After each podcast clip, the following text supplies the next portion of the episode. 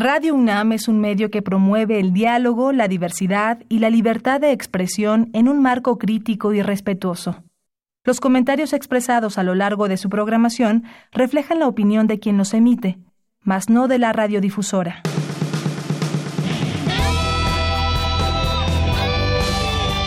Prisma RU. Relatamos al mundo.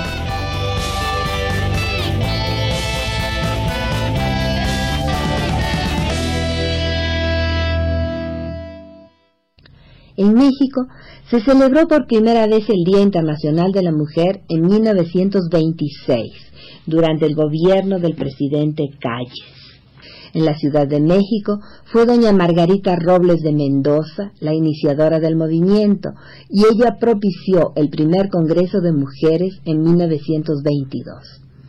Fue sin duda el grupo feminista el que presionó para la celebración del Día Internacional de la Mujer y la celebración se realizó muy solemnemente en el Palacio de Bellas Artes durante cerca de 25 años.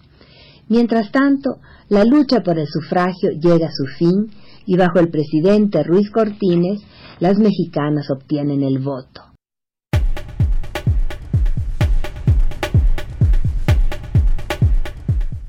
Muy buenas tardes. Esto que, acabamos de escuchar es un audio del programa Foro de la Mujer, donde justamente se hablaba del Día Internacional de la Mujer. Alaí de Fopa, quien eh, fue conductora durante mucho tiempo de este programa, pues da cuenta del año en que se comienza a conmemorar este día. Este programa fue parte de esta serie que se transmitió entre 1976 y 1986 aquí en Radio UNAM y que, como bien le hemos platicado, pues fue una serie muy importante porque fue el primer programa que se transmitió sobre feminismo, sobre mujeres, sobre cómo estaba la situación mundial de las mujeres en aquel momento. El programa Foro de la Mujer, pionero en abrir espacios para la libre expresión de las mujeres, entre estos años fue registrado recientemente, también aquí ya lo platicamos ampliamente, como Memoria del Mundo por la Organización de las Naciones Unidas, por la UNESCO específicamente. Vamos a escuchar algunos otros pequeños pequeños extractos a lo largo del programa.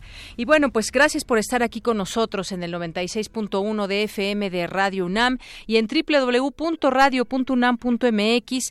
Gracias por estar con nosotros. Soy de Yanira Morán. A nombre de todo el equipo, gracias por estar con nosotros. Muy buenas tardes y ojalá que la hayan pasado muy bien con estas horas de transmisión que hubo de este programa especial por el Día Internacional de la Mujer, que hubo de todo, poesía, música, debate y más. Nosotros pues hoy también dedicaremos este programa a hablar de las mujeres desde distintas ópticas y ojalá que nos acompañe en este programa de este viernes 8 de marzo, Día Internacional de la Mujer. Y pues parte de lo que tendremos en este día va a ser algunos datos que les presentaremos con, eh, con mi compañera Dulce García, con el caso de, María Rojo, que se ejemplifica en la UNAM, la violencia política. Le tendremos información de, esta, de este dato de que se dio en la UNAM y también vamos a platicar en el Observatorio Ciudadano de Coyoacán. Bueno, vamos a tener aquí a dos mujeres para hablarnos de muchas cosas que tenemos que tienen que ver con nosotras las mujeres, desde feminismo, sexualidad, eh, cómo llega también en el tema político, ¿por qué no también hablar cómo estos eh, este nuevo gobierno, cuál es el papel que juegan las mujeres? Ellas con ellas lo vamos a platicar. Si tienen preguntas, si tienen alguna duda, pueden escribirnos a arroba prisma.ru o al teléfono 5536-4339. Después del Observatorio Ciudadano de Coyoacán en la sección de Cultura, vamos a hablar del documental Se va la vida, compañera, una entrevista a Mariana Rivera, Josué Vergara y León Chávez Texeiro. Aquí estará con nosotros eh, Tamara Quirós y mi compañera Virginia Sánchez, así que no se lo pierda también.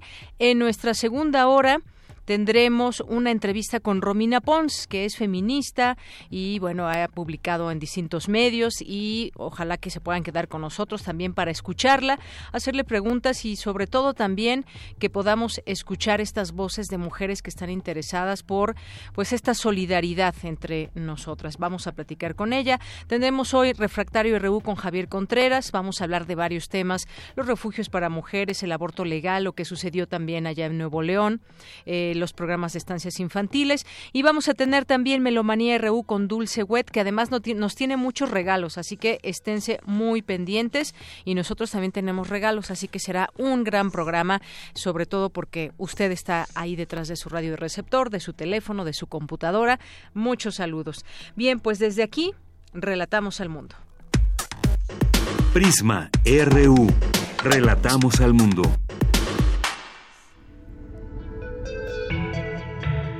Bien, además de la información universitaria que tendremos en este día, en los temas nacionales, el gobierno federal informó que la próxima semana se publicará el decreto de creación de la Guardia Nacional.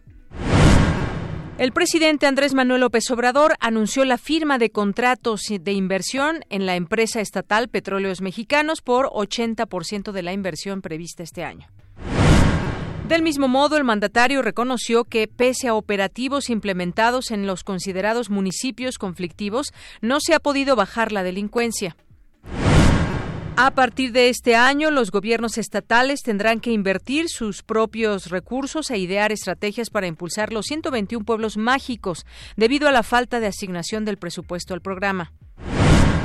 Un total de 25 migrantes centroamericanos murieron y otros 29 resultaron heridos tras volcarse el vehículo en el que eran transportados en Chiapas. En los temas internacionales, miles de mujeres tomaron las calles en diversas ciudades del mundo en la conmemoración del Día Internacional de la Mujer bajo consignas de igualdad de género en una de las mayores concentraciones del mundo. España registró una huelga multitudinaria que se prevé dure 24 horas. El gobierno de Nicolás Maduro suspendió las clases y la jornada laboral en Venezuela después de que la capital y otras ciudades amanecieran sin energía eléctrica por un problema que afecta a la principal central hidroeléctrica del país. Hoy en la UNAM, ¿qué hacer y a dónde ir? Como parte del ciclo de conferencias El Universo, organizado por el Instituto de Astronomía de la UNAM, se llevará a cabo la conferencia Paparazzis Estelares, un zoom a las estrellas, con la ponencia del doctor en astronomía y física Joel Sánchez Bermúdez. La cita es hoy a las 19 horas en el auditorio principal del Instituto de Astronomía en Ciudad Universitaria. En el marco de la conmemoración del Día Internacional de la Mujer, la Unidad de Vinculación Artística UBA del Centro Cultural Tlatelolco realizará diversas actividades como círculos de poesía, narraciones orales y talleres infantiles, buscando conmemorar lo femenino entre libros, tradiciones, arte y creatividad. Asiste hoy a la biblioteca y áreas verdes de la Unidad de Vinculación Artística UBA del Centro Cultural Tlatelolco. La entrada es libre. TV UNAM tendrá una programación especial por el Día Internacional de la Mujer, como la transmisión del programa Lenguaje Sexista, con el análisis de la escritora y comunicadora Laura García, quien reflexionará acerca de la manera de hablar de los hombres y de las mujeres, así como el sexismo en nuestra lengua. Sintoniza TV UNAM por el canal 20.1 de televisión abierta en punto de las 20.30 horas.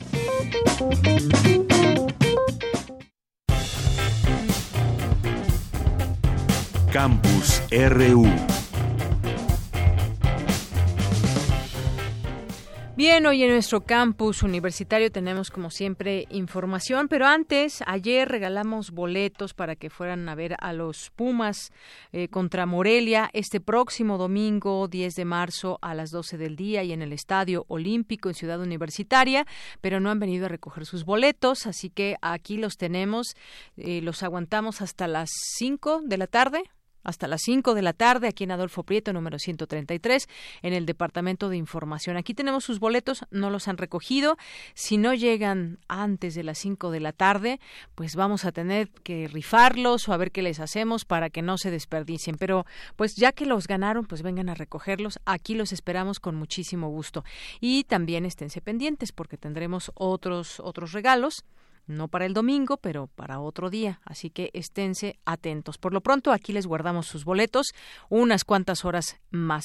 Así que, y tenemos también lo que sí vamos a regalar en este momento son boletos para que se vayan al teatro, porque nos gusta que se vayan a escuchar música, que vayan a, disfrutar del teatro, de partidos. Eh, de fútbol y, demás. Así que se encuentra aquí conmigo Dulce Wet, que la escucharemos en la segunda hora en Melomanía RU, pero nos tienes regalos, Dulce. ¿Cómo estás? Muy bien, contenta. Estamos escuchando un quinteto de vientos. El quinteto de vientos está conformado por flauta, oboe, clarinete, em, fagot y corno francés. Bueno, pues ellos, el, eh, es un quinteto del Conservatorio Nacional de Música, ustedes recordarán, ya les habíamos dicho, ya los habíamos invitado antes a esta obra de teatro que se está poniendo en la gruta a la una de la tarde, sábados y domingos. La flauta, el pozo y los tres cuervos. Es verdaderamente una puesta en escena bastante bonita y además tiene mucha música clásica que tocan estos estudiantes a muy buen nivel. Llámenos, tenemos 15 pases dobles para mañana, sábado 9 de marzo, a la una de la tarde en La Gruta. 55 36 43 39, 55 36 43 39. Nada más denos un minutito en lo que Exactamente, en lo que corremos para contestar. Llámenos y mañana puede asistir a esta puesta en escena que la verdad la van a disfrutar mucho. Yo ya la vi, me gustó muchísimo.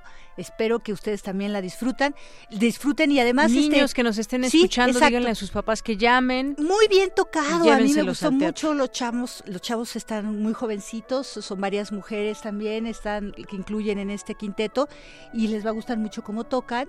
Entonces está, es un espectáculo redondo, está, muy linda la historia pues como siempre hay misterio, hay un embrujo, pero bueno, finalmente... Y los niños están, mira ahí, sí, pero pegados. seguro porque además tocan muy bonito ese quinteto. Bueno, pues... Bueno, llámenos, 5536 4369, te escuchamos al rato. 5536 4339, sí, nos escuchamos al rato Muy en bien, Dulce Wet, gracias. Gracias a ti.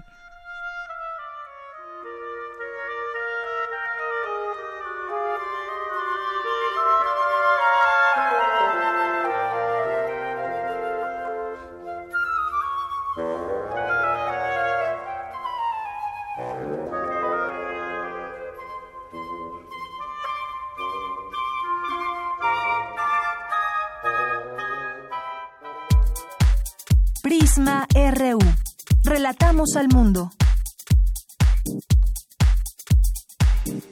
Bien, bueno, después de estos regalos y recordatorio a que vengan por sus boletos de los que se ganaron a los Pumas, pues vámonos con la información de hoy de mi compañera Dulce García. Este viernes, que se conmemora el Día Internacional de la Mujer, en México, según datos del INEGI, 63 de cada 100 mujeres han experimentado al menos un acto de violencia emocional, física, sexual, económica, patrimonial o discriminación laboral. Mi compañera Dulce García nos tiene la siguiente información.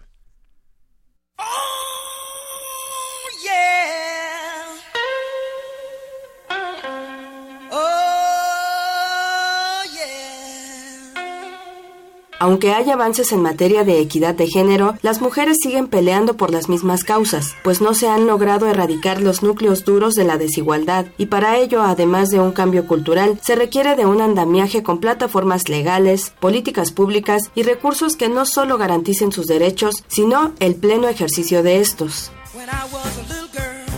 En México, como en otros países, las demandas no resueltas se relacionan con el acceso de las mujeres a la educación, al trabajo en igualdad de condiciones, a los derechos sexuales y reproductivos, y desde luego a la erradicación de la violencia en su contra, como el exigir estereotipos de belleza inalcanzables. Así lo refirió Patricia Castañeda, académica del Centro de Investigaciones Interdisciplinarias en Ciencias y Humanidades de la UNAM. En términos generales, un estereotipo es una imagen fija y al mismo tiempo prefijada sobre algo. Es una manipulación de la realidad para generar una idea que ya no se pone en cuestionamiento, sino que se aplica directamente a aquella persona, situación, objeto en relación con la cual fue pensada. El estereotipo genera una manifestación de un deber ser incuestionable. Y en ese proceso de, de, fijar ese deber ser, homologa todas las posibles expresiones de la diversidad de un fenómeno, o de una situación social, o de un grupo social, o de un género. I'm a woman. I'm la presencia femenina en el mercado laboral ha crecido, pero la mayoría se ubica en los trabajos de más bajos ingresos, en la economía informal, el comercio y los servicios, así como en la industria textil, mientras 78 de cada 100 hombres de 15 años o más son económicamente activos, en el caso de las mujeres hay solo 44, según la encuesta nacional de ocupación y empleo 2018. A eso hay que sumar que en el país 7 de cada 10 mujeres con un empleo gana como máximo 5.300 pesos mensuales. Yo puedo ser tu hermana, tu hija, Tamara, Pamela o Valentina. Yo puedo ser tu gran amiga, incluso tu compañera de vida.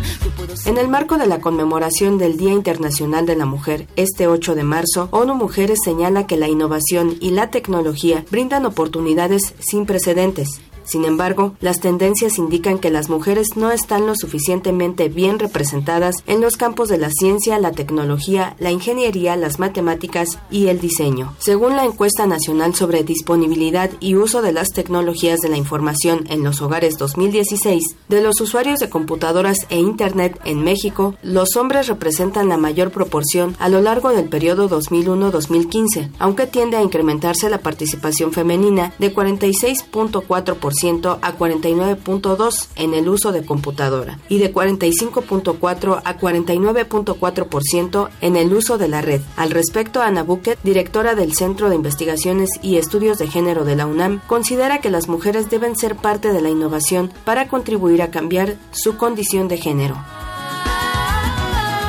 Yo creo que estamos en el camino correcto pero es un, es un cambio a mediano y a largo plazo. Es una conmemoración que tiene origen además en un evento específico que ocurrió a un grupo de mujeres en una fábrica que demandaban salarios iguales y, murieron incendiadas en esa fábrica. Tenemos que eh, poner los temas en la agenda nacional, en la agenda de la universidad.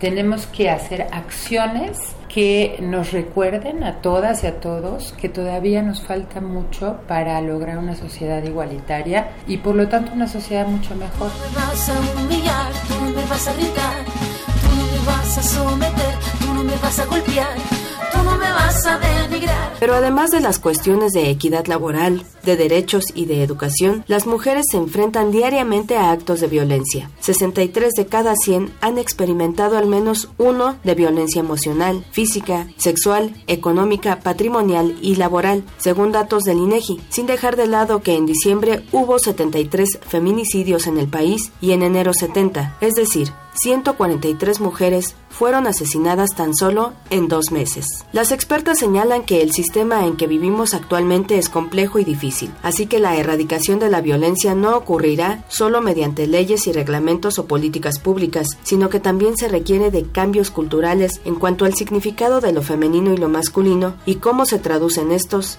en las prácticas sociales. Para Radio UNAM, Dulce García. Queremos escuchar tu voz. Nuestro teléfono en cabina es 55 36 43 39. Porque tu opinión es importante, síguenos en nuestras redes sociales, en Facebook como Prisma RU y en Twitter como arroba PrismaRU.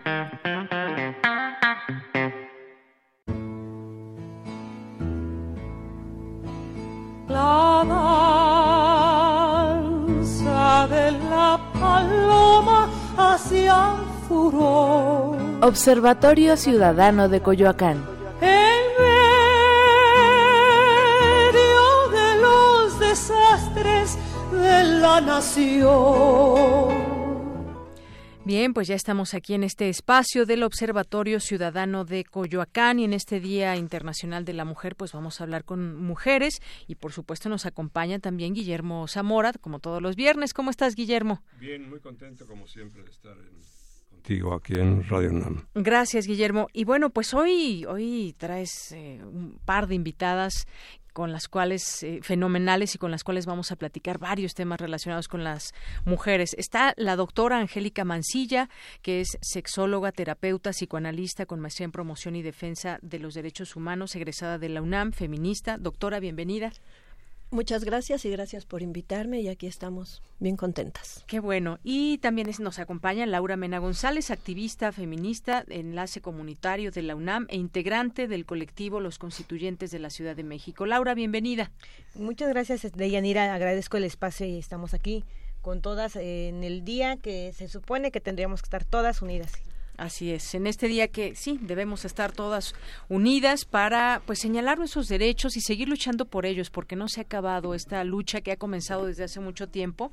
Eh, Aquí platicábamos al inicio pues de un, programa que se transmitió en Radio UNAM hace muchos años, de 1976 a 1986, que fue el primer programa donde se habló de FOPA. exactamente de la uh FOPA, que se habló de los derechos de las mujeres y se hablaba del aborto en aquellos años y qué tanto ha pasado para llegar a estos días y seguir teniendo desafortunadamente violencia en contra de las mujeres. Doctora, ¿qué nos puede decir sobre este tema? Sobre la violencia de las mujeres, mira, siempre ha existido, lo cual no significa que sea normal y deba de ser. El problema es que a veces como sociedad nos vamos acostumbrando a la violencia, tanto de mujeres como de niños, como de adultos en general, y empezamos a no sentir nada. Y eso es muy grave, que, no sintamos angustia, que no era para que nos levantáramos todas cuando nos están diciendo que diario hay de 9 a 10 feminicidios en nuestro país y que nos coloca en el segundo lugar mundial de feminicidios. Eso es muy grave y era para que todas, por ejemplo, hoy estuviéramos en huelga aunque suene incómodo aquí decir no, eso no, deberíamos porque nos están matando como tal y debería ser muy grave. Eso en cuanto a los feminicidios, que es lo último de, de, la violencia. Pero además hay, hay cosas muy curiosas. Los feminicidios que se dan, aparte al cuerpo lo maltratan de tal manera para, para dejar señal dejar esa marca de la violencia de que de que no valemos de que les pertenecemos. Había hay un estudio donde dice a los hombres obviamente los matan los hombres nosotras no no hay un tumulto de mujeres diciendo vamos a eso no se da. Entonces se hizo un estudio y se observó que los asesinatos de varones si se fijan en, en los noticieros una les tapan los ojos para empezar. Después los tienen vestiditos y ordenaditos así en filita. Mataron no sé qué por sicarios y no sé qué. A las mujeres, y, y, además por arma de fuego. A las mujeres nos matan con una violencia impresionante donde te desgarran vagina, te cortan los pezones, te violan y además el cuerpo lo lastiman de tal manera con muchísimas puñaladas y te dejan en lugares en posiciones muy desagradables.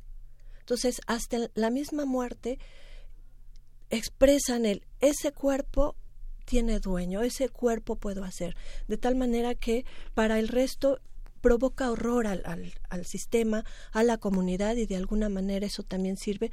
Por ejemplo, yo me acuerdo cuando era adolescente y iba a la universidad, yo me la pasaba en ride.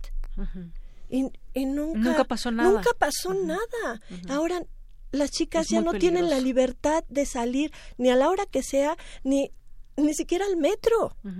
Mucho menos tomar ride. Digo, yo no fui de los setentas, pero me acuerdo que en los ochentas yo tomaba mis ride y no había problema.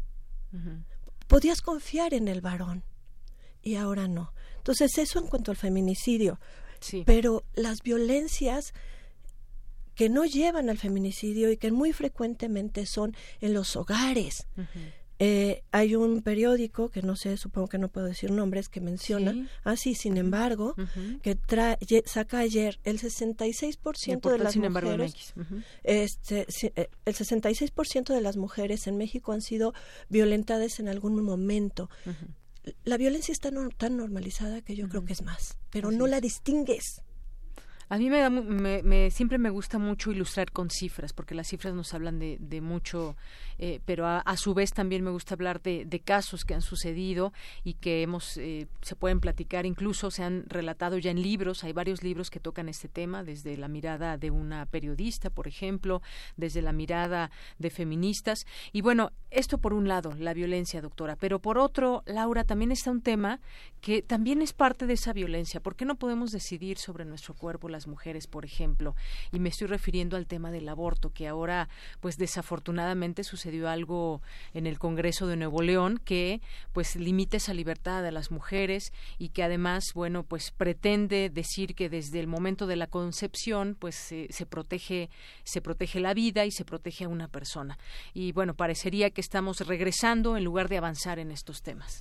Así es, Deyanira, es pues es todo un tema, ¿no? Y ha sido no nada más de ahorita, sino ha sido de años, que muchas de nosotras hemos estado eh, participando y tratando de impulsar, junto con muchas mujeres dentro de la Ciudad de México al principio, Después, obviamente, este, nos da gusto que llega aquí a nuestro país el, eh, nuestras hermanas de la Marea Verde, que llega y se une con nosotras para impulsarlo en, conjunto. Es algo este, fundamental dentro no nada más de la Ciudad de México, ¿no? que, lo extendamos a todos los estados de la República, que lo llevemos a que todo, todas las mujeres de todos los este, lugares puedan eh, llevar a cabo esto, porque es su derecho, es su cuerpo, es su decisión y además pues bueno, esto va a ser un algo histórico, ¿no? Es algo que en México tiene dar, que dar como un ejemplo hacia otros países, ¿no? Así es. Y bueno, pues ayer eh, también han sucedido cosas en este sentido. Ayer, ayer con las diputadas, pues sucedió este tema de que se habló del aborto y yo creo que el pues el punto no sé si ustedes estén de acuerdo no es estar eh, a favor o en contra solamente porque puede haber mujeres que también en su decisión digan bueno pues no tenía planeado este embarazo sin embargo lo quiero tener porque no quiero no quiero practicarme un, aborto una interrupción legal del embarazo también se vale por supuesto pero se vale también que respetemos la postura del otro. Eso es a lo que me, me, me referiría yo Guillermo Sí, eh, yo creo que es, eh, es así como se está planteando. Sin embargo, yo creo que lo que tenemos que ver hoy es la perspectiva, la perspectiva que tiene el eh, gobierno de Andrés Manuel en todos los sentidos. Y yo creo que el, esta epidemia, por llamarle de alguna manera, de feminicidios que se ha, que se ha generado, eh, ha sido precisamente por la corrupción, la corrupción que ha, desarrollado una violencia sin límites en todo el país. Yo creo que hoy, en esos momentos, hay una posibilidad gigantesca de que pueda reducirse esos niveles. Así es. Y, bueno, ahorita que lo mencionas, Guillermo, justamente también este asunto de... Eh, entrando en temas, digamos, también de, del gobierno del presidente López Obrador. Hoy, entre pañuelos verdes y mantas, conmemoró el Día Internacional de la Mujer y, bueno, incluso señaló que en, algunos temas que pueden ser polémicos se llevarán a cabo consultas. Por ahí estuvo la diputada Marta Tagle de Movimiento Ciudadano, sostuvo una lona con el mensaje por los derechos de las mujeres, ni un paso atrás y los derechos, dicen, no se consultan. También ahí hay que ver esta, esta parte que siempre suele ser muy polémico el los propios temas, sobre todo cuando hablamos de aborto, pero también es bueno ir entendiendo las políticas que se deben generar para un país. Cuando estábamos en campaña, hay que recordar, cuando estaban en campaña los candidatos, se hablaba de este tema. Incluso la hoy secretaria de Gobernación, Olga Sánchez Cordero, dijo que iba pues a darse una discusión a nivel nacional. No sé qué les parezca eh, si estamos preparados ya para una discusión en lo nacional cuando vemos cosas como lo que sucede en Nuevo León. Eh, Laura. Considero que hay disposición de, de, varias, este, de varios espacios, de varias personas que están en, diferentes cargos de representación. Hay disposición. Yo creo que eh, para avanzar tendríamos que también nosotras mismas, este, pues, eh, digamos lo que colaborar, ¿no? Estar ahí para que podamos avanzar en conjunto, ¿no? También es importantísimo es, esta parte. Así es. Y bueno, eh, Doctora Angélica Mancilla, eh, ha habido algunos temas sin duda ríspidos que tienen que ver con mujeres en este gobierno del presidente López Obrador. Uno de ellos es el de refugios para mujeres y otro el de las estancias infantiles, que han alzado la voz distintas organizaciones, grupos, eh, de decir no se pueden retirar estos, eh, estos apoyos. después se aclara y se dice no se van a quitar los apoyos, van a ser de manera directa. A la vez queremos quitar o avanzar en el tema de corrupción. ¿Cómo irlo interpretando, cómo irlo viendo, doctor? Mira, yo creo que eh, en este sentido es muy importante, qué bueno que, que llegó la cuarta transformación, de verdad, si no, esto hubiera sido terrible. No es perfecto, pero es, pero es perfectible. Y escuchan. De repente dijeron, bueno, pues hay, aquí hay corrupción, quitamos toda la corrupción y no alcanzaron a ver lo que estaban dañando. Sin embargo, tienen oídos, escucharon y están cambiando esto y lo más probable es que se hagan movimientos y cambios desde otro lugar. ¿no? Por ejemplo, más vigilancia de que no se apunten más niños de los que van, pero no era para quitar todo eso. Lo importante es que escuchan y que sí cambian su su este su posibilidad. No es esta rigidez de pues ahora se aguantan y porque yo ya dije no hay un cambio. Y hay consulta hay cosas que no se deben consultar. Por ejemplo el cuerpo de las mujeres. Yo decido sobre mi cuerpo sin embargo, estamos en un mundo patriarcal en donde deciden por nosotros y no lo aplaudo y no estoy de acuerdo, pero esto es lo que tenemos y vamos a luchar por más. Porque no tiene por qué entrar en consulta, porque no tiene por qué legislarse el aborto legal. El aborto legal es un derecho de las mujeres. Qué bueno que se legisla como aborto legal, qué bueno, pero quisiera más atrás tenemos derecho a decidir sobre nosotras. Así es. Bueno, pues sí, son, son de las cosas que eh, también yo creo que tiene el InMujeres, tiene en sus manos muchas cosas que, que hacer. Yo creo que tiene eh, pues un gran abanico de oportunidades de escuchar a muchas mujeres y desde ahí también generar muchas de estas políticas que seguramente pues impactarán o no durante los próximos seis años. Ella estuvo el día de hoy, habló de una fecha emblemática, la lucha por los derechos y aprovechan también para hacer un balance de logros y, desafíos. Y bueno, pues iremos viendo también cómo, qué, eh, cómo se imprime esta forma de gobernar desde las instituciones. Además hay una cosa también entre lo que se está platicando.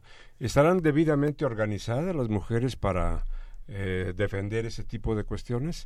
Yo creo que yo creo que es un aspecto también fundamental. Es decir, la organización que deben de tener y presentarse a, las consultas. ¿Por qué temer a una consulta? Bueno, eh, consulta para qué tendríamos que ver quizás qué preguntas se harían, ¿no? O sea, el tema yo creo que sí se tiene que discutir en todo caso y pues eh, yo diría, no sé si desafortunadamente son los congresos o son a través de las eh, debates que se pueden dar en, en, los congresos locales como se pueden hacer estos logros. Y habrá que ver si hay paridad de género también en estos congresos, en todo caso. No sé cómo está compuesto el de Nuevo León, pero claro pues eh, ganaron por el no al es que tiene también que ver con, una ideología porque muchas este tiene que ver con una ideología porque muchas veces puede haber mujeres dentro del Congreso y que digas híjole ya ganamos la posición feminista ya ganó y resulta que no. Resulta que hay una ideología que está introyectada como para que sigamos las mujeres obedeciendo entonces, también depende no necesariamente de la cantidad de mujeres que haya, sino que tengan conciencia de, de, otro tipo de ideología. Sabemos desde de, Yanira que en el país aún existe un fuerte estigma hacia quienes recurren a esta este, práctica voluntaria, ¿no? Como bien tú lo mencionabas, es una adhesión que solamente nosotras como mujeres tenemos que, que tomar y, es obvio que todas tenemos que este, estar unidas en, en esta temática, ¿no?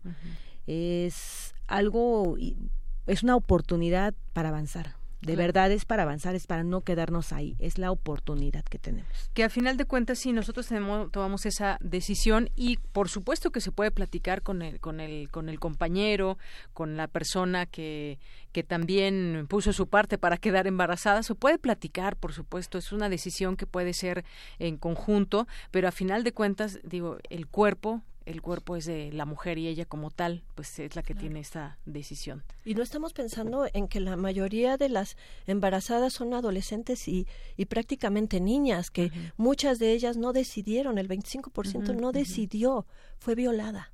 Y eso como que pasa desapercibido. Claro, por supuesto que antes de llegar a la interrupción legal del embarazo se, se necesita, evidentemente, pues tratar de, desde las instancias de gobierno, desde la casa y demás, tener toda la información para evitar un embarazo no deseado. Eso sería lo mejor, que no existieran embarazos no deseados, pero sin embargo los hay y sin embargo hay violaciones también y hay una serie de cosas que llevan a la mujer a pensar en esta posibilidad que además pues le puede cambiar la vida. Y también hay casos, por supuesto, de mujeres que deciden tener un hijo y pues bueno, eh, su vida también es maravillosa, no tenemos que meternos en ese tipo de decisiones, cada quien tiene su propia decisión. Y ahí eh, también eh, forma parte de todo esto es el aspecto de la religión, la cuestión cultural, todos esos aspectos que hay que ir, ir tomando en cuenta me, parece. Claro, muchas veces desde la religión se ha intentado imponer el que no se llegue al aborto y sin embargo han surgido grupos como la, como católicas por el derecho a decidir, ¿no? Que dicen si yo soy católica pero tengo ese derecho también a decidir. Claro, un grupo maravilloso. ¿eh? Bueno, pues eh, nos acercamos al final. No sé si quieran terminar con algún comentario para despedirnos en esta ocasión, ah, doctora.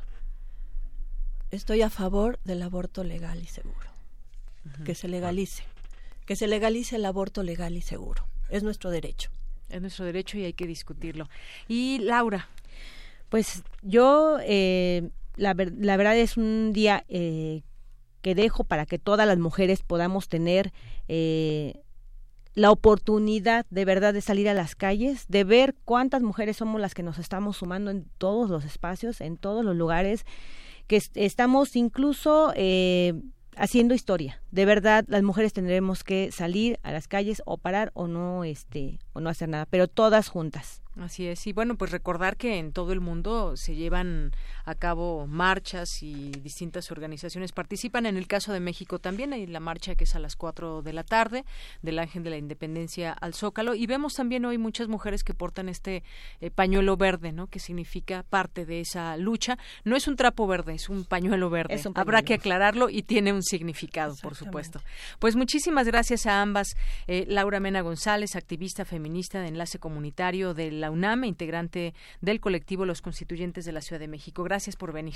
Gracias, Y la doctora Angélica Mancilla, sexóloga, terapeuta, psicoanalista con maestría en promoción y defensa de los derechos humanos, egresada de la UNAM. Gracias, doctora. Gracias, gracias. Muy contenta. Y por supuesto al periodista Guillermo Zamora, que nos acompaña todos los viernes. Gracias, y felicidades a ustedes en el Día de la Mujer. Muchas gracias, buenas tardes y continuamos.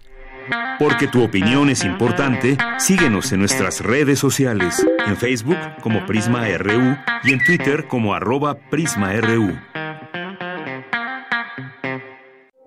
Queremos escuchar tu voz. Nuestro teléfono en cabina es 55 36 43 39. Prisma RU. Relatamos al mundo.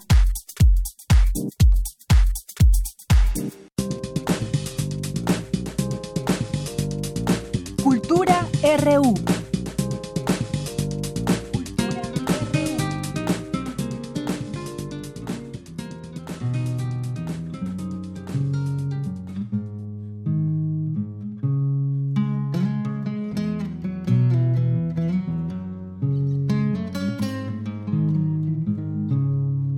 Abrió los ojos, se echó un vestido, se fue despacio para la cocina estaba oscuro, sin hacer ruido. Prendió la estufa y a la rutina, sintió el silencio como un apuro. Todo empezaba en el desayuno.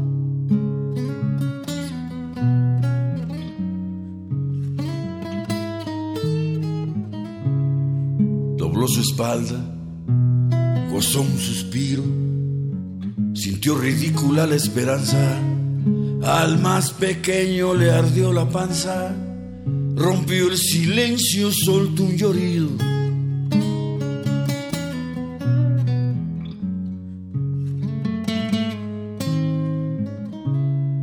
Sirvió a su esposo, vistió a los niños Bien, pues ya comenzamos esta sección de cultura. ¿Qué tal, Tamara? Muy buenas tardes. Deyanira, muy buenas tardes. Qué gusto saludarte. Qué gusto saludar a todos aquellos que nos están escuchando a través de esta frecuencia universitaria. Saludos a quienes nos escuchan por el 96.1 de FM y en otras latitudes a través de Internet. Qué bueno que están aquí. Oye, no podíamos eh, eh, iniciar con otra canción este 8 de marzo. Estamos escuchando La Mujer del rolero León Chávez Texeiro. Y bueno, esta tarde, Deyanira, vamos a hablar de mujeres, de arte, de lucha social también. Y es, es un gusto también comentarles que los micrófonos nos acompaña Virginia Sánchez. Hola, Vicky. Hola, ¿qué tal? Muy buenas tardes.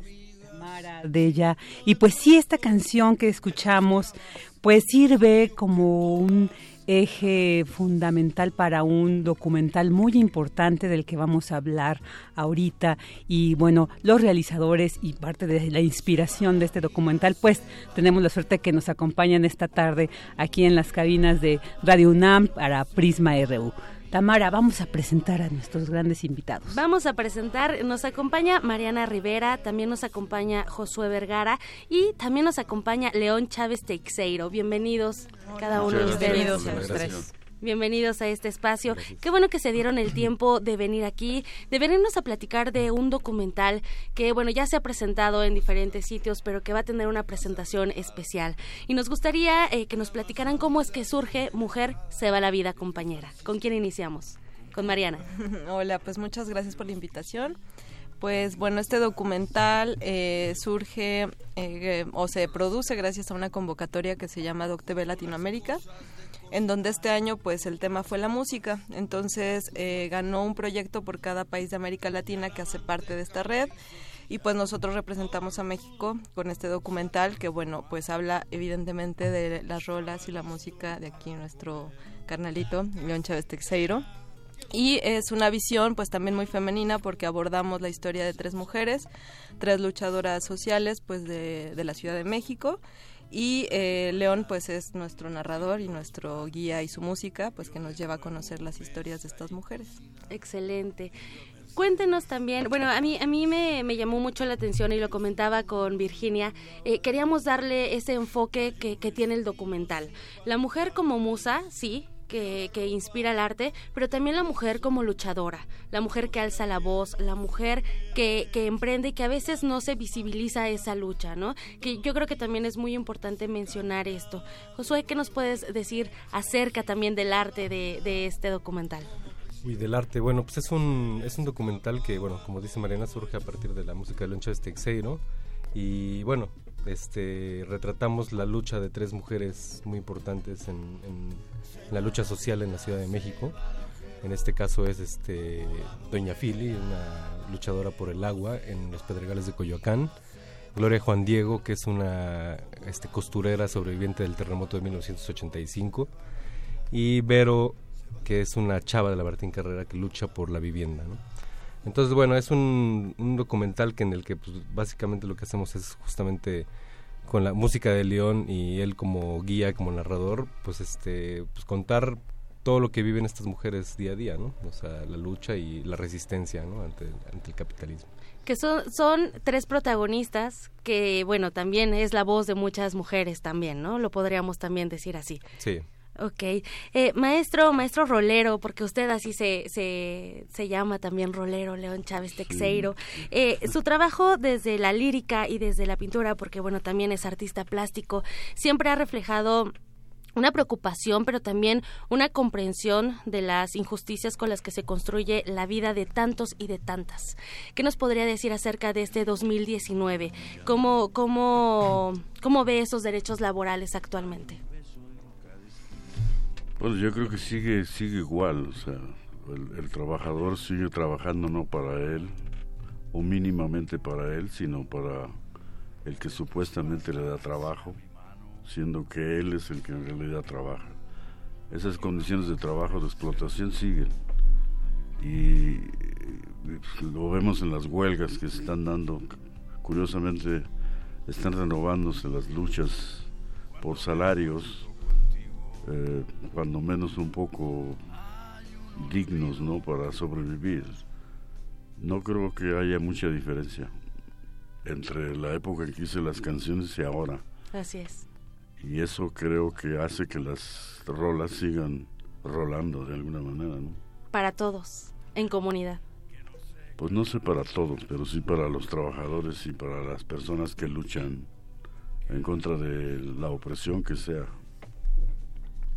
Oye, León, y quisiera preguntarte, este documental que precisamente el eje temático son la lucha de estas tres mujeres, pero también ahí se refleja que se inspiran en tu música. Entonces, tu música ha acompañado muchas luchas. Tu música se ha vuelto como un estandarte lírico, como decía Tamara, de estas luchas. Ahí siempre estás presente. Tú has tenido una convicción, ¿no? Y un compromiso precisamente, y que lo manifiestas a través de la música. Pero para ti, ¿qué representa que tu música, que tu presencia, porque además este documental también sirve como un poco de retrospectiva de la, de la carrera musical de León, pero además que se vincule con estas luchas. ¿Para ti qué representa que esto se vea reflejado en este documental? Bueno, primero ha sido muy satisfactorio que, que hayan hecho el documental sobre las canciones. Y estas canciones que fueron hechas ya hace algunos años, desde 1966 más o menos. Entonces ahora, después de tantos años, pues realmente es una alegría que sigan funcionando y que en 2019, en un Día de la Mujer, o después del Día de la Mujer, se utilice el documental para la lucha de las mujeres y la lucha de los trabajadores. A mí me parece pues un gran honor, ¿no? La verdad, una gran satisfacción después de tantos años. Claro. Claro. Mariana, ah, sí. Adelante de ella. Mariana, y, y, también quería preguntarte, o sea, este documental además formó parte de este festival de cine zapatista. Entonces, digamos, León Chávez, la música de León Chávez la conocemos muchos, muchos pero habrá generaciones que no. Por Entonces, yo creo que este documental sirve para conocer la música también de, León Chávez Texeiro y también estas luchas. Pero que hablamos de tres luchas que sean el agua, la vivienda, eh, esta lucha de las costureras, ¿no? Pero de ahí las mujeres creo que se amplía. ¿Por qué sintetizar en ellas tres la lucha de la mujer? Pues bueno, porque mm, durante el rodaje pues se fue dando como este encuentro también muy natural y muy de nuestras circunstancias como personales y, cercanas, ¿no? Eh, obviamente pues bueno no podíamos retratar un montón de otras luchas que también son muy importantes ni podíamos retratar un sinfín de perspectivas de mujeres no sino que más bien se fue dando en esta búsqueda de, que, bueno, Josué y yo nos propusimos pensar quiénes podrían ser esos personajes de los que habla León en sus canciones, ¿no? Dijimos, bueno, a ver, quién es este como Ponciano Flores, una cara, ¿no? quién es Andrea Fernández, ¿no? Ponerles como un, un, rostro verdadero, ¿no? Entonces, bueno, en esa búsqueda, pues fue, em, bueno, Doña Fili, que lucha por el agua, pues es también nuestra vecina ahí en los Pedregales de Coyoacán. Entonces, bueno, teníamos ya cierta cercanía con, con ella y con su lucha. Eh, Gloria, que fue la costurera, ella apareció en un concierto de León y se acercó a saludar al final y pues León me dijo, mira, aquí estábamos a, tomarle el teléfono, ¿no? Que sí. y ahí fue como que, ah, bueno, porque aparte acababa de temblar, nos, agarró el temblor a la mitad de, de la estructura del documental y pues ahí también fue algo que nos movió la idea de que teníamos que retomar a, a bueno, Gloria que apareció como como el, el, la, el hilo conductor entre el pasado y el presente, ¿no? Ibero, pues que es la, en la, lucha por la vivienda en la Martín Carrera, pues ya también León, eh, habíamos ido hace tres años a la Martín Carrera que nos platicara historias de cuando él vivió allí y encontramos pues que sigue esta lucha este bastante fuerte por la vivienda y empezamos a grabar con Vero desde entonces desde hace tres años que los acababan de desalojar donde vivían entonces pues fue como ya la posibilidad de sintetizar pues ahora sí que estas tres mujeres que por razones personales pues también han estado cercanas a nosotros y pues contar estas historias pues tan entrañables, ¿no? Excelente. Sí, y bueno, eh, Hace rato, eh, León, que te preguntaba Tamara sobre, pues, qué ha cambiado y que decías, no, es que no ha cambiado mucho y siguen las luchas y demás. En la música que se proyecta, se viven todos estos conflictos. Eh, eh, ¿En qué se nos va la vida? Porque además tienes una, una canción al respecto. ¿En qué, se, ¿En qué se nos va la vida cuando, pues, tratamos de que esa lucha, pues, vaya teniendo esa semilla? Yo creo que sí, seguramente las tiene, pero hay cosas que parecería que no cambian y que, sin embargo, hay que seguir de Bueno, yo en realidad sí cambia, ¿no? Sí ha cambiado. Ha cambiado muchas condiciones y me parece a mí que cada vez han sido peores, ¿no? la, cuando yo hice las canciones, que era terrible, ¿no? Y luego se dio la guerra sucia, etcétera. Bueno, ahora ya no nomás matan a, a ciertos activistas, sino la muerte es tremenda, ¿no? Y creo que la explotación es cada vez más feroz y el ataque a, toda la naturaleza y a todo lo que pueda oponerse al proceso de explotación es cada vez más feroz, ¿no? En, el país y en el mundo. En ese sentido ha cambiado mucho. Por otro lado, eh, creo que al mismo tiempo se están dando luchas muy interesantes, como precisamente la lucha de Doña Fili, porque lucha no por una reivindicación personal, sino por una reivindicación mundial, que es el agua, ¿no? Y eh, se une a la lucha de, la trabajadora que lucha por su eh, derecho a a una vida mejor, aún siendo explotada, etcétera, ¿no? La otra compañera, pues a, vivir de una manera, cuando menos tener un lugar donde acostar a su hijo. Y en ese sentido se va la vida, se va la vida porque creo yo pues que las posibilidades humanas de desarrollo están aplastadas desde hace mucho tiempo. Eh, por supuesto seguimos viviendo y seguimos luchando, etcétera, y tratamos de tener afectos y amores y relaciones. Pero en términos generales, se está yendo la vida. Millones de personas se mueren todos los días de hambre y de trabajo y de explotación, eso es real. La mitad de la población de México se está muriendo de hambre. Y el trabajo doméstico de la mujer es, es tremendo.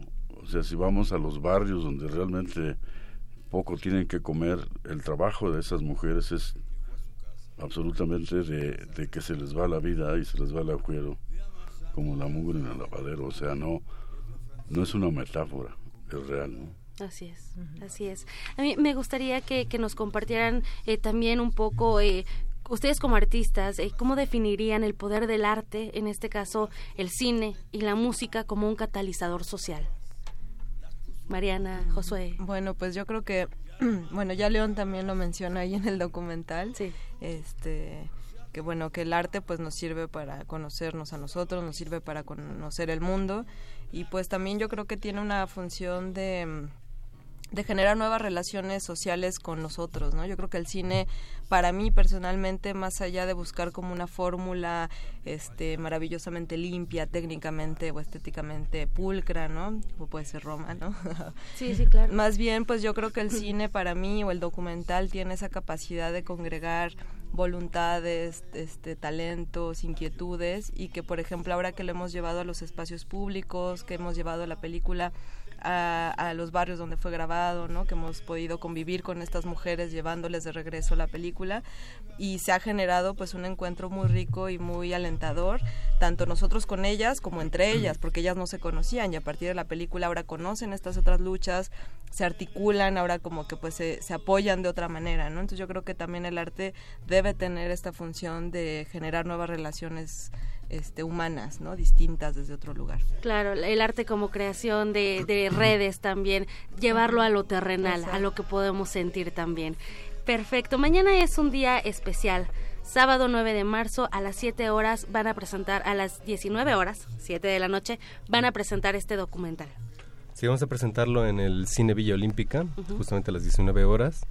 Este, vamos a empezar con el documental, Después va a haber una charla este, en la que están invitadas Jacaranda Correa, periodista documentalista, este, Gloria Muñoz Ramírez, este, también periodista, y Francisco Barrios el Mastuerzo. Van a ir también obviamente las, las tres protagonistas. este, la idea es hacer como una charla entre, entre los comentaristas, las, las, las protagonistas, nosotros y el público. Y cerraremos con un concierto de León Chávez Teixeiro y los prófugos del manicomio en esta ocasión estaría como guitarrista Jorge García Montemayor. Estará también un percusionista que ha tocado con León desde hace muchos años, tocó muchos años, en los que 80s, 90s, que es Carlos Popistobar. En el bajo Gustavo Franco, este, María Emilia Martínez en la flauta y yo en la percusión junto con León.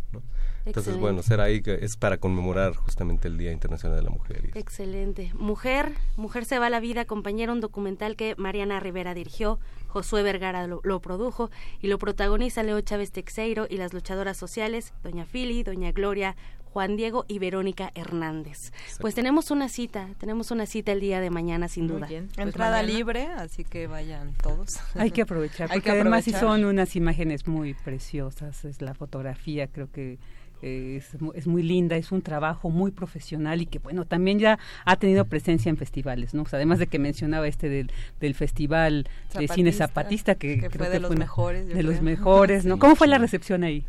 Pues mira, fue muy interesante porque justo la idea era pues que pasáramos desapercibidos, ¿no? Ahí no había el protagonismo típico de cualquier otro festival de cine donde llegan los realizadores, presentan su película, les aplauden.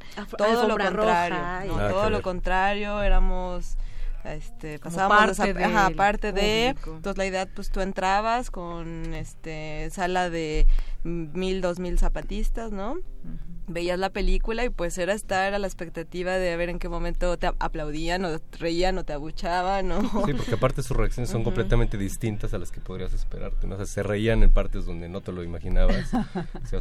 y que ya al decir documental también ya nos sumerge en esa idea de que vamos a ver algo que está pasando, algo que nos puede generar empatía, que queremos ver una realidad también, ¿no? Claro, y aparte ver tres mil zapatistas, o sea, dos mil en una sala y mil en otra, viendo tu película, pues, es impresionante este, gente pues que a lo mejor eran sus primeros acercamientos al cine, ¿no? Muy interesante. Aparte, por ejemplo, de que Doña Fili es zapatista, o sea, es una señora simpatizante zapatista. Vero igual. Y Vero también, entonces los mismos zapatistas al ver a unas mujeres de la Ciudad de México luchadoras con una bandera del ZLN o, apoyando, a Marichuy, seguramente... Lo estás contando y ya se eriza la piel, simplemente. Ahora vivirlo ha de ser diferente. Sí, sí, sí, estuvo muy bonito, sí, fue algo Excelente. no se lo pierdan mañana. Pues muchísimas gracias. Entonces, bueno, repetimos, Cine Villa Olímpica, ubicado dentro del Deportivo de la Unidad Habitacional del mismo nombre, al sur de la Ciudad de México. Tenemos una cita a las 7 de la noche. Muchísimas gracias, Mariana Rivera, Josué Vergara y León Chávez Texeiro por acompañarnos en este espacio. Gracias, gracias, gracias por venir. Y nos despedimos con un fragmento de Gato Vintage. Y las hormigas vienen y van. Alguien te llama, respira sudor, hay una luz en el rincón, hay una luz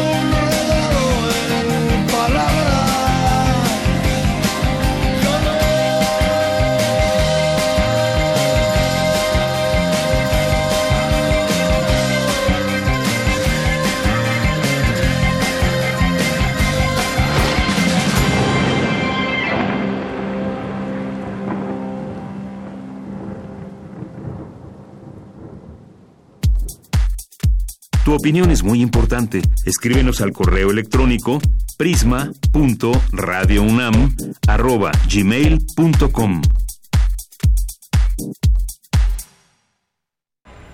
2019. 100 años del nacimiento de Juan Eduardo Zúñiga. Ante el estudiante, un coche pasó rápidamente, pero él pudo entrever en su interior un bellísimo rostro femenino. Al día siguiente, a la misma hora, volvió a cruzar ante él y también atisbó la sombra clara del rostro entre los pliegues oscuros de un velo. El estudiante se preguntó quién era. Únicamente vio sobre el asiento de hule una rosa encarnada, húmeda y fresca. La cogió con su mano sarmentosa y aspiró el tenue aroma de la ilusión nunca conseguida. La rosa, fragmento. En Misterios de las Noches y los Días, Galaxia Gutenberg, 2013. Juan Eduardo Zúñiga, 96.1 de FM, Radio UNAM, Experiencia Sonora. En el marco del M68, a 50 años del movimiento estudiantil, el Museo Universitario del Chopo te invita a disfrutar de la exposición colectiva Las Superocheras. Exploración de lo femenino, de la denuncia, la emancipación, la transgresión del género y las formas de habitar el cuerpo a través de artistas latinoamericanas que incorporaron la cámara Super 8 a su práctica creativa. Exposición abierta hasta el 17 de marzo de 2019. En el Museo Universitario del Chopo, el M68 se vive.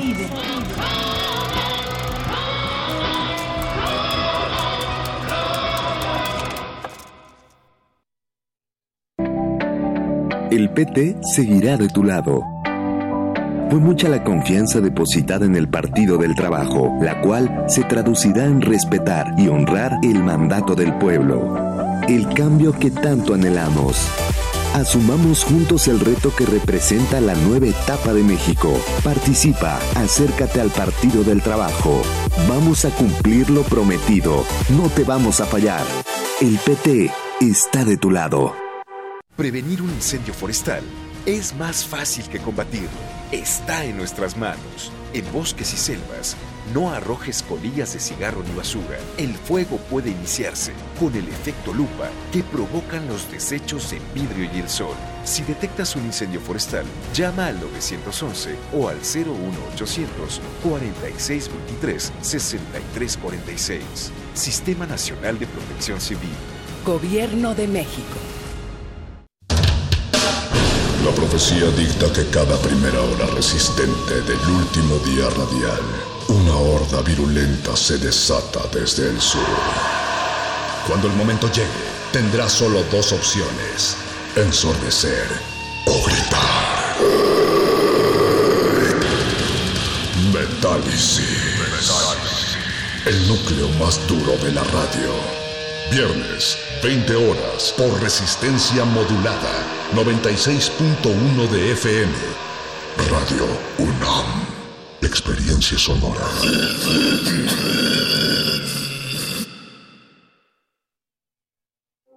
Queremos escuchar tu voz. Nuestro teléfono en cabina es 55 36 43 39. Mañana en la UNAM, ¿qué hacer y a dónde ir? Como parte del ciclo Diálogos de Ciencia, Arte e Historia, se llevará a cabo la conferencia Lentes y Rayos para ver lo invisible, con la ponencia de la doctora en ciencias Marta Roset Aguilar. Asiste mañana 9 de marzo en punto de las 12 del día al Museo de la Luz. La entrada es libre. En el marco del Día Internacional de la Mujer, se llevará a cabo el concierto del trío de percusión Barra Libre, integrado por los músicos Kaoru Miyazaka, Maribel Pedraza y Gabriel Horta. Asiste el próximo domingo 10 de marzo a la Sala Carlos Chávez del Centro Cultural Universitario en punto de las 18 horas. Si lo prefieres, puedes asistir al concierto de la Orquesta Juvenil Universitaria Eduardo Mata, bajo la dirección de Gustavo Rivero y la participación de los músicos David Boll y Manuel Hernández al clarinete. Asiste este domingo 10 de marzo, en punto de las 18 horas, a la sala Nezahualcóyotl del Centro Cultural Universitario. Habrá una charla introductoria al programa a las 17 horas. La entrada general es de 50 pesos. Para Prisma RU, Daniel Olivares. Bien, continuamos aquí en Prisma RU, ya estamos en la segunda hora, son las dos con cinco minutos y estamos transmitiendo en el 96.1 de FM y en www.radio.unam.mx. Al principio les decía que cómo habían eh, disfrutado el programa especial que tuvo aquí Radio UNAM, esta jornada de programas de música, de poesía, de debate y bueno, pues habrá una, hay horarios de retransmisión por si no tuvieron eh, oportunidad de escucharlos todo eh, de estas mesas que tuvimos en vivo esta mañana. La plática, la charla no es no, charla sobre el consentimiento con la doctora en Ciencias Sociales, Melissa Fernández e Ignacio Lozano, se transmitirá por AM a las 17.7 minutos. Eh, todo esto el día de hoy, ¿verdad? Así es. Y bueno, eh, poesía feminista con la poeta Cintia Franco se, se retransmitirá a las 17 horas con 12 minutos. el enfoque histórico por FM, el enfoque histórico del Día Internacional de la Mujer, por qué surge, qué derechos se han conseguido, cómo se puede entender el feminismo y su relación con las nuevas masculinidades. Se va a eh, pasar esa transmisión a las 17:42 horas y violencia y feminicidio con Mariana Berlanga por AM a las 20 horas con 2 minutos. Así que los pueden escuchar en estos horarios de retransmisión, estas mesas que tuvimos en vivo esta mañana. Y bueno, pues gracias a todos los que nos están escuchando. Si el martes, para el martes todavía no tienen algún plan en específico a las 7 de la noche, pues aquí en Prisma RU, en Radio UNAM, nos vamos a invitar a ver a los Pumas contra Dorados, pero estos boletos los vamos a regalar vía Twitter. Es, son cinco pases dobles para el próximo para el próximo martes y bueno, pues las primeras personas que se comuniquen con nosotros, no es cierto, tenemos cuatro, tenemos cuatro, cuatro, cuatro boletos, porque ya una radio escucha se lo llevó, el primer pase doble, entonces tenemos cuatro, cuatro son las primeras personas que se van a llevar estos pases dobles para el próximo martes a las 19 horas, Pumas contra Dorados. Y bueno, pues aquí estamos pendientes también de, del Twitter, mandar saludos a Laura Lecuona, a Pista eh, Galgodromo, eh, también por aquí a Romina Pons, que en unos minutos vamos a entrevistarla. Seguramente resultará ser una plática muy interesante con ella. Eh, nos va a hablar de una charla que tuvieron ayer sobre feminismo y además ella en específico sobre literatura. Vamos a también a tener esto en nuestra segunda en un momento más. sigo mandando saludos al Setiem, al Zarco y Quetecuani, que, le, que estuvo muy buena la entrevista con las tres a la vez. Muchas gracias, Iquetecuani. Buenas tardes. Alejandro Cardiel Sánchez dice han estado muy interesantes las entrevistas, sin embargo no comparto muchas de las de las posturas feministas. Los derechos no se exigen, se ejercen. Por eso escucho este noticiero lleno de mujeres que ejercen su derecho a hablar, trabajar, disentir y más. Muchas gracias, Alex Gardiel, por tu comentario. O de Torres, Daniel Nájera, también por aquí presente. Saludos. Tania, que nos dice, díganle a Texeiro que forma parte de nuestro corazón. Crecí escuchando su música y me ha marcado desde siempre. Gracias, gracias, Tania, Tania Mafalda, por tu comentario comentario. Beca Ganesh que nos dice qué alegría escuchar a León Chávez Texeiro, siempre, siempre lo he admirado infinitamente, luchador incansable, por favor denle un abrazo de, mi parte, de mi persona, a veces en lo personal se me olvida luchar y caigo en la apatía. Radio UNAM, gracias por llevarlo a la emisora. Gracias Beca Ganesh por tu eh, comentario. Enrique también saludos, Ramón Vázquez que nos escucha desde Dallas, Texas y le mandamos saludos hasta allá. Gracias, gracias Ramón por escucharnos. A Ili Betanzo también, Ulises Amezquita, muchos saludos. Eh, a Tochtli también. Eh, y a todas las personas que aquí están haciéndose presentes en nuestro Twitter. Román Hernández García, saludos y buena tarde con ustedes. Hasta siempre. Yo fui educado por abuela y madre soltera y sé cuánto más valen. Muchas gracias, Román Delguera, también aquí, César Soto. Eh, y bueno, pues aquí estamos muy atentos ¿eh? de sus comentarios. Gracias por sintonizarnos. Vámonos con la información de mi compañera Cindy Pérez Ramírez. En la Facultad de Ciencias Políticas y Sociales, académicas y especialistas participaron en diálogos por la democracia y la igualdad hacia una paridad de violencia política en razón de género. Adelante. Deyanira, me da mucho gusto saludarte en este viernes. Durante el seminario Diálogos por la Democracia y la Igualdad hacia una paridad libre de violencia política en razón de género, celebrado en la Facultad de Ciencias Políticas y Sociales de la UNAM, la ex candidata a la alcaldía de Coyoacán, María Rojo, habló de su experiencia en ese sentido. Recordemos que durante el proceso electoral del año pasado denunció que fue amenazada en distintas ocasiones a través de mensajes colocados en su domicilio, además de otras agresiones. El Tribunal Tribunal Electoral de la Ciudad de México determinó que la candidata a la alcaldía de Coyoacán por Morena, María Rojo, fue víctima de violencia política de género durante las campañas y aunque la elección había sido anulada, fue ratificado el triunfo de Manuel Negrete. Escuchemos a María Rojo de Yanira, quien dio su testimonio en una entrevista para el evento. Empiezan a sacar las fotos de los desnudos, películas que tengo los reconocimientos de todo el mundo. La violencia de género y la violencia verbal de género destruye tu familia, le hizo llorar a mis nietos. Este, mi hijo, bueno, no quiere saber nada de la política, aunque aquí dijeron que también era yo una pésima actriz que ni bailar danzón sabía. Me agredieron porque bailé danzón, me agredieron por los mil premios que tengo por el cine, me agredieron por mi edad, me agredieron, me, hicieron 21 amantes, hablaron de mí como la ancianita, inclusive dijeron que tenía yo tres casas en Coyoacán. Y no recibí apoyo de nadie. Al día siguiente de que balacearon mi casa, me hablaron de, Morena, me habló un un este, un importantísimo senador que está en Morena y me dijo al día siguiente, ay, bueno, no te quejes, así han tratado a las mujeres todo el tiempo. En el evento también estuvo John Ackerman, académico de la Facultad de Derecho de la UNAM, quien se refirió al caso mexicano en esta materia. La verdad es que yo creo que estamos mucho más adelantados que muchos otros países. En los Estados Unidos, por ejemplo, solamente hay como unos 105 diputadas este, federales de 400 y cacho. Uh, los países, de hecho, que tienen mayor representación de, mujeres son, si no mal recuerdo, de la última vez del, programa América, era, son, es Cuba, Uganda, también otro país de África. La verdad es que yo no creo que el, el Europa uh, o el norte sea ejemplo en esta materia. Yo creo que, que aquí en México estamos este, poniendo el ejemplo al mundo con respecto a la participación de, mujeres en la política. Ahora desde la ley de paridad y los, los fallos correspondientes se les este, está manifestando más claramente hoy, pero desde hace mucho tiempo hemos tenido mujeres políticas muy fuertes que han sido, obviamente hay una reacción violenta en su contra, ¿no? Eso es, eso es real, ¿no? Pero en cierto sentido eso es un indicador de que estamos eh, avanzando muy fuerte en esa, en esa materia.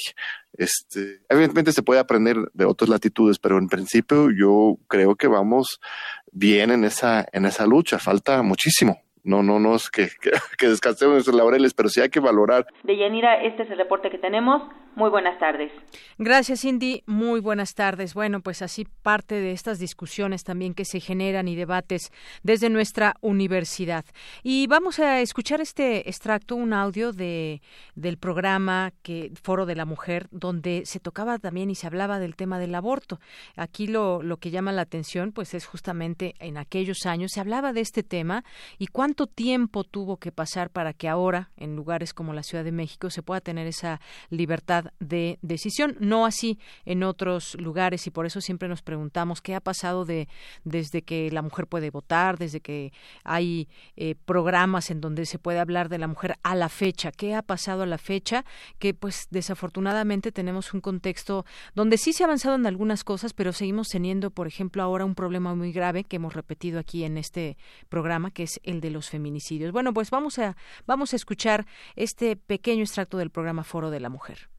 Nosotras sabemos que, que, muchas mujeres se tienen que, tienen que someterse a este tipo de, de operaciones con muchos riesgos y en condiciones muy insalubres y que no son, no tienen la capacidad de pagar por este servicio lo que otros sectores sociales sí pueden. En esta medida, las mujeres que más afectadas se encuentran por el aborto, pues son las mujeres de sectores populares que utilizan métodos de lo más increíble que, te puedas imaginar con tal de, de, no tener un hijo no deseado o de no tener un hijo al que no pueden mantener.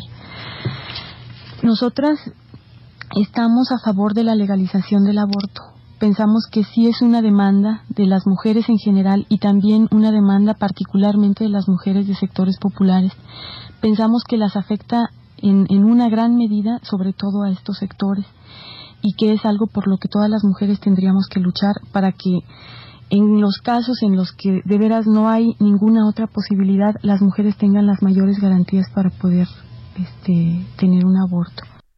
Bien, pues eso se escuchaba a través de esta frecuencia hace muchos años, en los años, en los años 70. Y bueno, vamos a platicar, ya les decía yo al regreso de esta segunda hora, con Romina Pons, feminista, estudió la carrera de comunicación en la Ibero, así como un diplomado en filosofía en esta universidad, fundó una estación de radio por internet, ha colaborado en revistas como Rolling Stone, Time Out y Filter. ¿Qué tal, Romina? Bienvenida, gusto en saludarte, buenas tardes. Romina. Ahí te escuchamos ya. ¿Me escuchas bien? Sí, Deyanira, ¿cómo estás? Muy bien, muchas gracias. Pues con el gusto de platicar contigo sobre estos temas en el marco de este Día Internacional de la Mujer, donde pues no es solamente un día donde se debe hablar de estos derechos, sino pues mantener esta lucha permanente, mantener este estos distintos temas que llevan a la mujer en las agendas en las agendas cotidianas, en las agendas políticas y en las agendas de este de este país y todas podemos hacer algo y colaborar con el granito de arena. Pero platícanos un poco. Ayer estuvo muy interesante esta, esta plática que estuvieron, donde estuviste tú, estuvo Sandra Barrón, Laura Lecona, eh, donde pues hablaron de feminismo. ¿Qué nos puedes decir al día de hoy? Pues todos estos, digamos, momentos en que se ha venido gestando una lucha que además es una lucha que hay en todo el mundo, no solamente en México. Exactamente, pues fue muy agradable para mí poder platicar con estas dos mujeres que tanto admiro y respeto. Y también fue una plática como muy saludable porque había diferentes niveles. Hay veces que siento que la gente le da miedo el feminismo.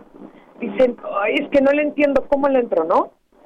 Y los creemos que ayer es, no importa, si tienes ganas tú entrale, pero también es importante que te informes y que tengas pues opiniones informadas. Exacto, opiniones informadas, eso es algo muy importante. Yo, creo que si mantenemos eh, información cada una de nosotras, llámese en colectivos, en fundaciones, como de manera personal, yo creo que eso nos da pie para poder entender de qué se trata esta lucha, Romina.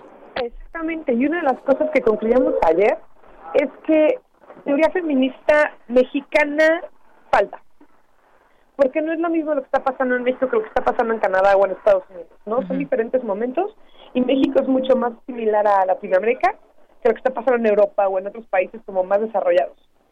Sin embargo, también se está dando ahorita en, América Latina, si bien no es teoría feminista, hay una gran visibilización de mujeres en la literatura. Mujeres escribiendo cosas que no tienen que ver con feminismo abierto, pero son historias de mujeres contadas por mujeres. Entonces es muy importante que esa voz pues se escuche. Así es. Eh, Romina, eh, también hablamos al hablar de feminismo muchas veces y hay, pues hay que saberlo, hay gente que pues eh, no puede, quizás no comparte las mismas opiniones o las formas de lucha y demás y entonces se habla de feminismo, es que es un feminismo radical, es que es un feminismo light, es que es un feminismo. ¿Qué opinas de todos estos motes que de pronto se le ponen al feminismo? Yo estoy conflictuada con eso. Todavía no sé si creo en feminismos o en un solo feminismo. Y esto cuando decía de informarnos, por ejemplo, la palabra radical. Sí. ¿Qué es? Se cree que es salir y con machotes. Y no, radical significa raíz. O sea, la palabra radical viene de raíz. Entonces las feministas radicales lo quieren es erradicar el problema de raíz. ¿Y qué problema? La violencia hacia la mujer la violencia sistemática que ha existido a lo largo de décadas, siglos y demás, contra un ser humano que nace como mujer. Entonces no es agarrar las armas, es simplemente visibilizar que sí hemos sido hechas menos y que no estamos de acuerdo con que esto continúe. Así es. Y bueno, pues hay que entender también eh, pues este movimiento, su presente, su pasado, su momento, el feminismo y sus olas, como se le, puede llamar. Y además, eh, pues esto a su vez el feminismo conlleva muchos temas. Yo me pregunto ahora, por ejemplo, lo que acabamos de ver en Nuevo León, pues eh, nos debe interesar a todas, no solamente a quienes viven en Nuevo León, porque es, creo, esas luchas de, de, mujeres que deben darse en solidaridad y lo que afecta allá, pues también afecta en una incidencia a nivel nacional, porque qué tal si eso sucede o se replica en otros estados. Por supuesto, Yanira, mira, sobre el aborto, ¿no? En específico, esto no es la postura solo del feminismo, sino que hablo desde mi primera persona. creo que es una cosa de, no es individualismo. Puede que no abortes tú y que tú no estés a favor de abortar, pero es una cosa de igualdad de oportunidades. En un país con tanta desigualdad, una mujer que tiene dinero va a poder abortar y lo va a poder hacer de manera higiénica, con un doctor, un médico profesional y demás. Una mujer que no tiene dinero, que vive en pobreza, lo va a hacer como lo comentaste rato antes de que yo entrara al aire. Eh, eh, o sea, es, inhumano las cosas que utilizan y la que quiera hacerlo lo va a hacer. Entonces, en vez de satanizar sus decisiones, ¿por qué no buscamos que puedan tener una opción sin importar sus ingresos, sin importar lo que hay atrás? Así es. Y, bueno, si no quieres abortar, no abortes. Claro. no te estamos obligando a hacerlo. Fíjate que eso es justo también lo que platicábamos, también tuvimos aquí unas invitadas y decíamos, pues efectivamente también hay mujeres que dicen yo jamás voy a abortar, quizás tenga un, eh, eh, un embarazo no deseado y yo prefiero tenerlo a interrumpir mi embarazo. También por supuesto se vale, están incluidos en todas estas, en toda esta lucha, porque es el derecho a decidirlo, no a que se te imponga o no a que se te obligue a no hacerlo o a hacerlo. Es justo eso, o sea el hecho de que sea legal no te obliga a hacerlo el alcohol es legal, no tienes que consumirlo. El cigarro es legal, no por eso fumas. No, es una elección. La cosa aquí es que todas tengamos las mismas posibilidades de elegir. Así es. Oye, y entrando a ese tema también de la literatura, eh, este extracto que quiero leer rápidamente del cartel eh, que se anunció de esa plática, conversación que tuvieron el día de ayer, dice, eh, ¿por qué no soy feminista? Un manifiesto feminista. Los cambios radicales dan miedo, de hecho son aterradores, y el feminismo que yo defiendo es una revolución total. Si solo quieres una vida cómoda, si solo quieres ganar dinero, ver los programas que te gustan y que te vaya lo mejor posible en la vida, entonces reconócelo, tú no eres feminista, asume la verdad y no le des más vueltas, pero espero que cambies de opinión porque te necesitamos. Exactamente, es un texto de Jessa Christie, que es una canadiense, la que escribe este libro, y, y pues la premisa que esta mujer trae es feminismo incómodo. Ayer decía Sandra Barron, y me encantó, así que lo retomo, o sea, el feminismo es como unos lentes. Y una vez que te pones este filtro, no es forma de que lo dejes de ver.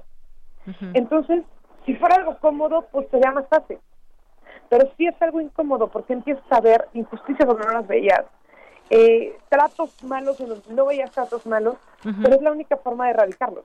O sea, no puede ser algo cómodo, el feminismo no es algo cómodo.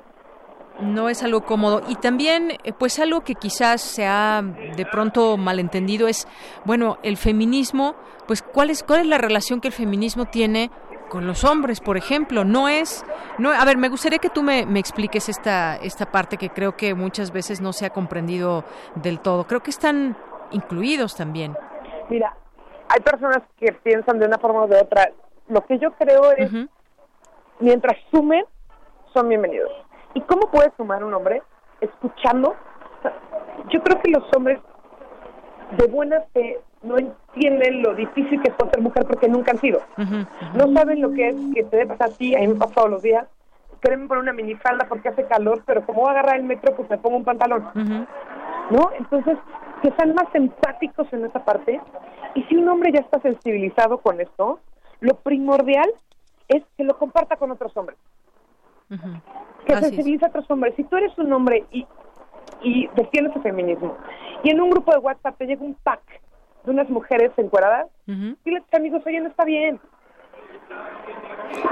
Que no, sucede mucho, seguramente. ¿no? Así es, y mientras sumen, y yo agregaría, yo agregaría también, Romina, mientras sumen, sumen y asuman también. Correcto. y, es, sí, los padres, es un papel importantísimo, ¿no? Que eduquen desde el feminismo a sus hijos e hijas.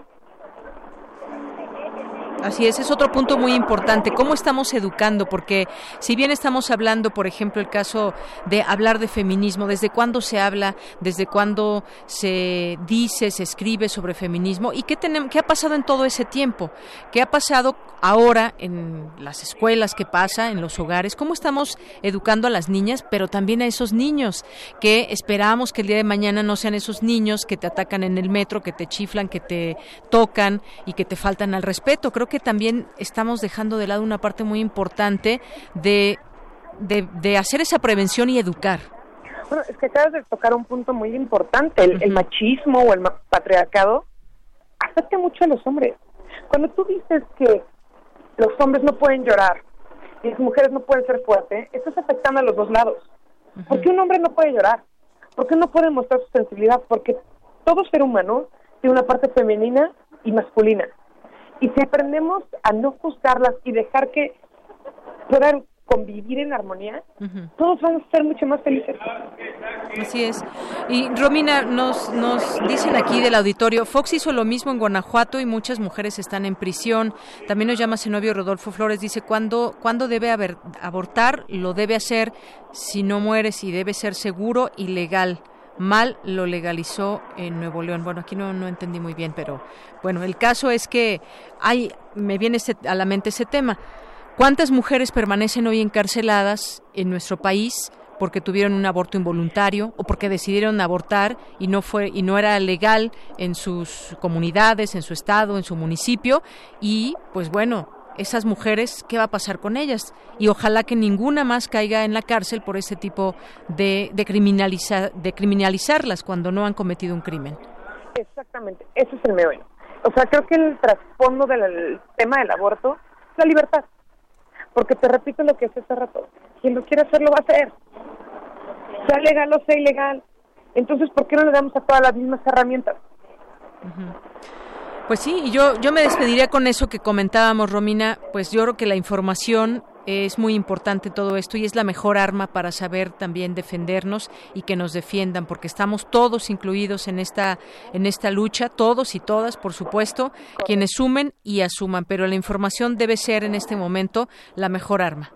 Correcto, y pues bueno, para las mujeres que quieran, sobre todo, porque es más para mujeres, la, la marcha hoy empieza a las 4 en el Ángel de la Independencia, caminando para el Zócalo. Muy bien, pues muchísimas gracias, Romina. Gracias a ti, Deyanira, muchas gracias por el espacio y pues bueno, eh, que se siga levantando la voz. Claro que sí. Un abrazo. Hasta luego. Igualmente. Adiós.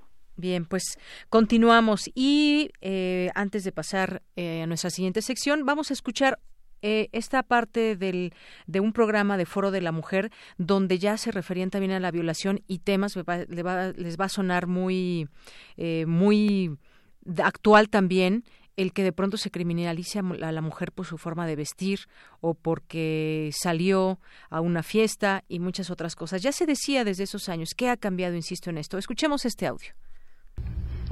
Pues uno de los mitos importantes es que la mujer me provocó, ella me provocó. ¿Por qué salió a esta hora a la calle? ¿Por qué llevó pantalones estrechos? ¿Por qué eh, eh, siempre se echa la culpa a la mujer? Ella incitó y se ha visto como hay una grave tendencia al aumento de eh, violaciones tumultuosas, es decir, en grupo, que en realidad no hay premeditación en relación al, al sujeto que se va a violar, sino que se dice en el grupo, pues vamos a echarnos una.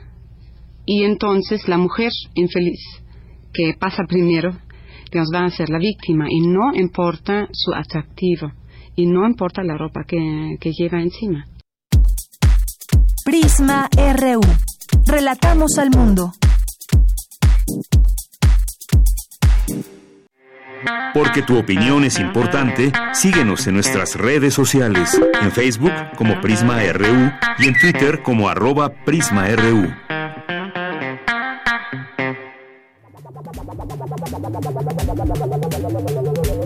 El refractario RU. Y hoy en el refractario RU damos la bienvenida a Javier Contreras, eh, maestro en Derecho y profesor de la FES Acatlán. ¿Qué tal, Javier? ¿Cómo estás? Muy buenas tardes. Hola, ¿qué tal, Deyanira? Muy buena tarde para ti y todo el amable auditorio. Pues hoy, como cada tarde que nos escuchamos, hoy es un gran día para estar vivos y hoy es muy especial porque no se trata de cualquier viernes, se trata de un viernes 8M la conmemoración del Día Internacional de la Mujer y no podríamos sino poder tocar temas referentes a una circunstancia tan importante, no solamente en la historia de la humanidad, sino en este tiempo contemporáneo donde tenemos que esforzarnos todas y todos por generar espacios libres de violencia y seguros para ustedes y para toda la humanidad. Así es, Javier. En este día es bueno entrar a temas que tienen que ver con mujeres y ver también y seguir defendiendo desde, pues, desde el punto de vista, desde la óptica universitaria, desde la óptica de las mujeres, pero también de los hombres. Y bueno, hay algunos temas aquí tratamos de tocar algunos temas coyunturales que que, que tenemos en la agenda política. Y bueno, uno de ellos es la situación de los refugios para mujeres, niñas y niños víctimas de violencia que estos últimos días ha dado mucho de qué hablar, eh, Javier. Se habla por una parte de que se retiraría el apoyo a estos refugios, pero se daría de manera directa. Hubo un reclamo por parte de eh, distintas organizaciones donde decían, bueno, no se debe quitar este apoyo a las a los eh, a los refugios y el darlo directamente a las mujeres le quita quizás esa posibilidad de llegar directamente al refugio y entonces, bueno, pues ahí tener una serie de servicios que se puede dar para eh, pues informarla y defenderla también si se puede en muchas ocasiones de manera legal. Hubo quizás un, una información ahí que no se dio eh, del con el mensaje más claro qué fue lo que sucedió y bueno pues un poco ya también se aclaró esta parte y se dice no va a haber eh, no se van a quitar apoyos a los refugios Sí, efectivamente, Dayanira, se trata de un tema polémico por cómo fue comunicado en un principio. Sin embargo, me parece, y algo que creo que hay que reconocer del gobierno actual, es que se detiene a escuchar a los reclamos de la población, de la sociedad civil, y si es el caso, recula también en la toma de decisiones. Se habló de estas transferencias directas hacia las mujeres eh, víctimas de violencia, y en su caso niños y niñas, pero también ya se retomó recientemente que va a ser la Secretaría de Gobernación la que va a operar este tipo de refugios para justamente poder ofrecerle la atención que requieren las mujeres. Un modelo de transferencia directa de dinero no tendría en realidad mucho sentido porque incluso podría ser un aliciente para perpetuar el modelo de violencia, saber que ante la agresión se puede recibir una especie de apoyo económico, pues no lucía como la mejor política. Ahora se retoman buenas prácticas de sociedad civil como el de Puerta Violeta para poder generar este tipo de refugios que puedan brindarle la, asistencia psicológica, legal e incluso en términos terapéuticos para las mujeres que están en estas circunstancias. Creo que es importantísimo darle seguimiento al tema primera, como bien comenta el presidente López Obrador, vigilar esta distribución de recursos para evitar la corrupción, pero más importante todavía, poder atender a una sociedad, a la mitad de la población, incluso más de la mitad de la población, que son las mujeres, y que nada más, déjame te digo un dato, en el país hacia el año pasado se registraron más de 3.357 homicidios de mujeres, lo que equivale a 9 homicidios diarios. Y eso es una circunstancia derivada de la violencia, evidentemente, que no podemos dejar pasar. Esos refugios tienen que brindar una atención especializada y constante a las mujeres en situaciones de violencia y si es posible hay que abrir más, porque se cuenta con poco más de 60 o 60 en este país. Claro, que sigan, que sigan existiendo estos, estos refugios y que en todo caso, pues eh, siempre como, como se dice ahora, hay muchas áreas para mejorar o áreas de oportunidad y yo creo que pues sí, si efectivamente pueda haber algún tema no muy claro, un tema que tenga que ver con la corrupción, pues que se, que se mm, arregle, pero sin duda hay que dar paso a que estos refugios se fortalezcan y sobre todo que las cifras puedan disminuir poco a poco. Ojalá que en los próximos seis años se den cifras mucho más alentadoras con el trabajo o no que se pueda hacer desde el gobierno. Y otro de los temas, eh, Javier, que vamos a platicar es el del aborto legal, esta discusión en el Congreso de Nuevo León y su prohibición. Y que, a ver, yo quisiera aquí muy rápidamente hacer un comentario. No es que estemos luchando para que las mujeres aborten de manera indiscriminada y y mucho menos. es, un, es un tema de salud, es un tema de salud que aunque, aunque esté prohibido, las mujeres van a seguir practicándose un aborto cuando es producto de una violación y así lo decidan. Siempre se ha hecho desde hace mucho tiempo y desafortunadamente muchas mujeres pues mueren en esta en estas circunstancias. Lo que se quiere es que se reconozca que, que es una práctica a la que tiene derecho una mujer. Es, eh, creo que en eso hay que dejarlo muy claro. Efectivamente, Dayanira, no podría coincidir más contigo. Cuando hablamos del problema del aborto, Estamos hablando en realidad de un problema de salud pública, no un problema de penalidad. Se trata, pues, para ponerlo muy claro, de un asunto de derechos y de privilegios. ¿Por qué? Como bien referiste, esto se trata de la clandestinidad. Los abortos no van a dejar de existir, los abortos van a seguir ahí. Lo único que estamos cambiando, lo que se está discutiendo es si vamos a brindarle a las mujeres la protección del Estado, el seguimiento y el apoyo, en todo caso físico, psicológico, por supuesto médico, terapéutico, para poder llevar a cabo esta práctica. El aborto nunca va a ser una condición deseable. No es que las mujeres vayan en oleadas a abortar, sino que se trata de las personas que pueden tener decisión y deben tener decisión sobre su propio cuerpo para entonces poder ejercer su sexualidad, su libertad y simplemente su característica inherente y definitoria como seres humanos a la libertad. Tendríamos que pensar que lo ocurrido en Nuevo León fue nada más y nada menos que el atajamiento de un derecho, una limitación que no tendría por qué ser, y ojo, como bien dijiste, no se está invitando a las mujeres a que se practiquen abortos a diestra y siniestra. Se está hablando de brindarle las garantías mínimas y necesarias a las mujeres que tengan que recurrir a esto o que deseen recurrir a ello para que no mueran en una operación clandestina.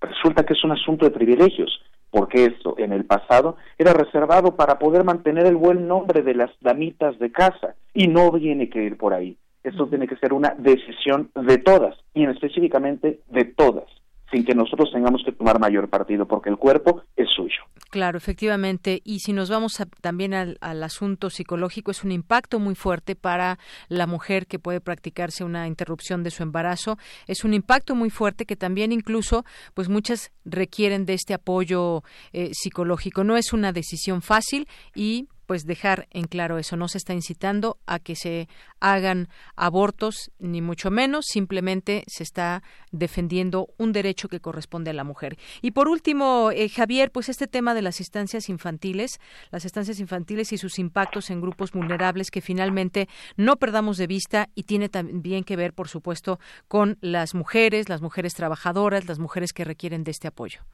Efectivamente, Deyanira, hay que vigilar este tema de las estancias infantiles que muchas personas lo llegan a tomar como un problema casi menor. Entiendo un poco la estrategia del gobierno de México cuando aquí sí se habla de la transferencia directa hacia los padres, sin embargo, cuando hablamos de las estancias infantiles, también hablamos de un modelo de atención donde tendríamos que evolucionar hacia la atención de la primera infancia y poderles brindar mejores condiciones de desarrollo a las niñas y niños de este país. Pero no solamente eso, es una discusión también de grupos vulnerables y entre ellos hablamos de mujeres indígenas, mujeres jóvenes, mujeres eh, adultas mayores y demás. Por ello, fortalecer este programa, ya sea por la transferencia directa o una fiscalización severa de los recursos que reciben estas estancias infantiles, para saber en qué se está gastando, para saber quién está desempeñando el cargo de cuidador, de asesor pedagógico y de experto profesional en materia de niños y niñas, tiene que ser una política general de este gobierno federal. Creo que se puede volver a fortalecer y recuperar los estamentos del Estado, particularmente IMSS e ISTE, para brindar este servicio de una manera especializada y responsable. Sin embargo, no hay que dejar de lado tampoco a sociedad civil. Hay que ir de la mano en estos asuntos. Muy bien, pues eh, Javier, me ha dado mucho gusto platicar contigo sobre estos temas que son parte de la agenda nacional y pues nos escuchamos el siguiente viernes con otros temas y también pues por supuesto invitamos al auditorio a que opine junto con nosotros. Muchas gracias. No, Deyanira, muchísimas gracias a ti y a todo el amable auditorio. Y antes de irme, quiero mencionar lo siguiente. Este segundo tema que discutimos, no lo dejemos de lado, sigámoslo muy presentemente, por favor. Y para rematar, mencionar esto. Será ley la interrupción legal del embarazo será ley.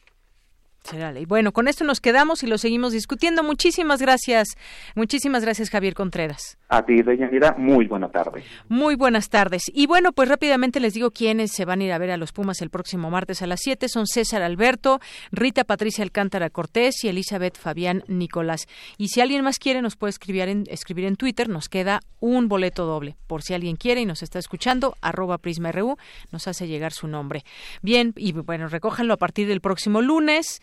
Eh, a partir de las 9 de la mañana y hasta las 5 de la tarde o el propio martes, pero muy temprano para que se organicen y les dé tiempo de llegar al partido. Bien, pues continuamos. Porque tu opinión es importante, síguenos en nuestras redes sociales, en Facebook como Prisma RU y en Twitter como arroba PrismaRU.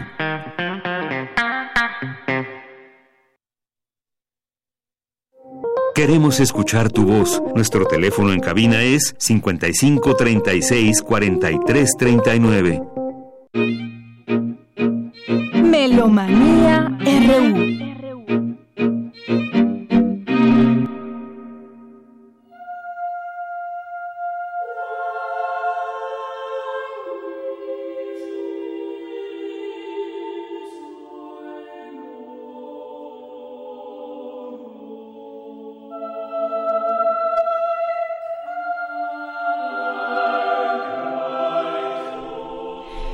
Estamos ya en Melomanía RU. Dulce Wet, ¿cómo estás? Escuchando un madrigal de El Gran Príncipe de Venosa, Conde de Conza, Carlo Gesualdo, compositor italiano, quien nace un día como hoy, hace 458 años. Tú sabes que de Gesualdo todos recordamos su trágica historia. Asesina a su esposa en 1590 con su amante de esta los cuenta infragante y los encuentra así.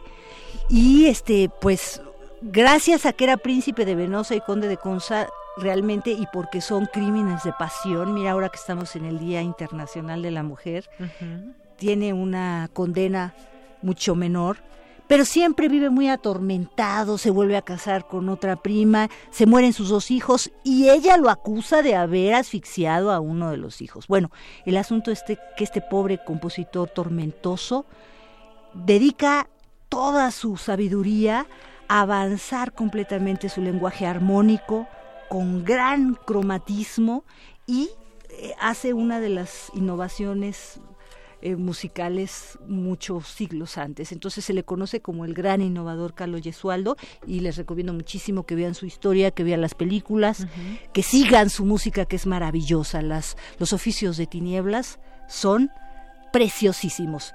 Y estamos regalando boletos. ¿Se acuerdan que en la primera hora entramos para el Pozo, la Flauta y los Tres Cuervos? Y ya tenemos este del, en el domingo ya nos hizo favor Ruth Salazar de dar los 13 ganadores del domingo. Y el sábado tenemos 14 ganadores y de una vez se los voy a decir, todavía falta uno, Fernando Medina Hernández, María del Carmen Sánchez Martínez, Omar Arturo Flores Fuentes, Rubén Germán Robles y Fuentes, David Paredes Herrera, Flor de María Zamora Medina, Rubén Jiménez Espinosa, Isabel Garay Velázquez, Clara Hernández Vicenteño, Grisel Guzmán, Claudia Tobar, María Guadalupe, Urruchi Lara, Ivone Gómez Godínez y Susana Naoko Matsumoto. Falta uno, así que llámenos 55 36 43 39 y de una vez nos vamos a escuchar un poquito lo que va a ser el programa número 6 de la OFUNAM. Tenemos una directora huésped, Catherine Lassen Maguire,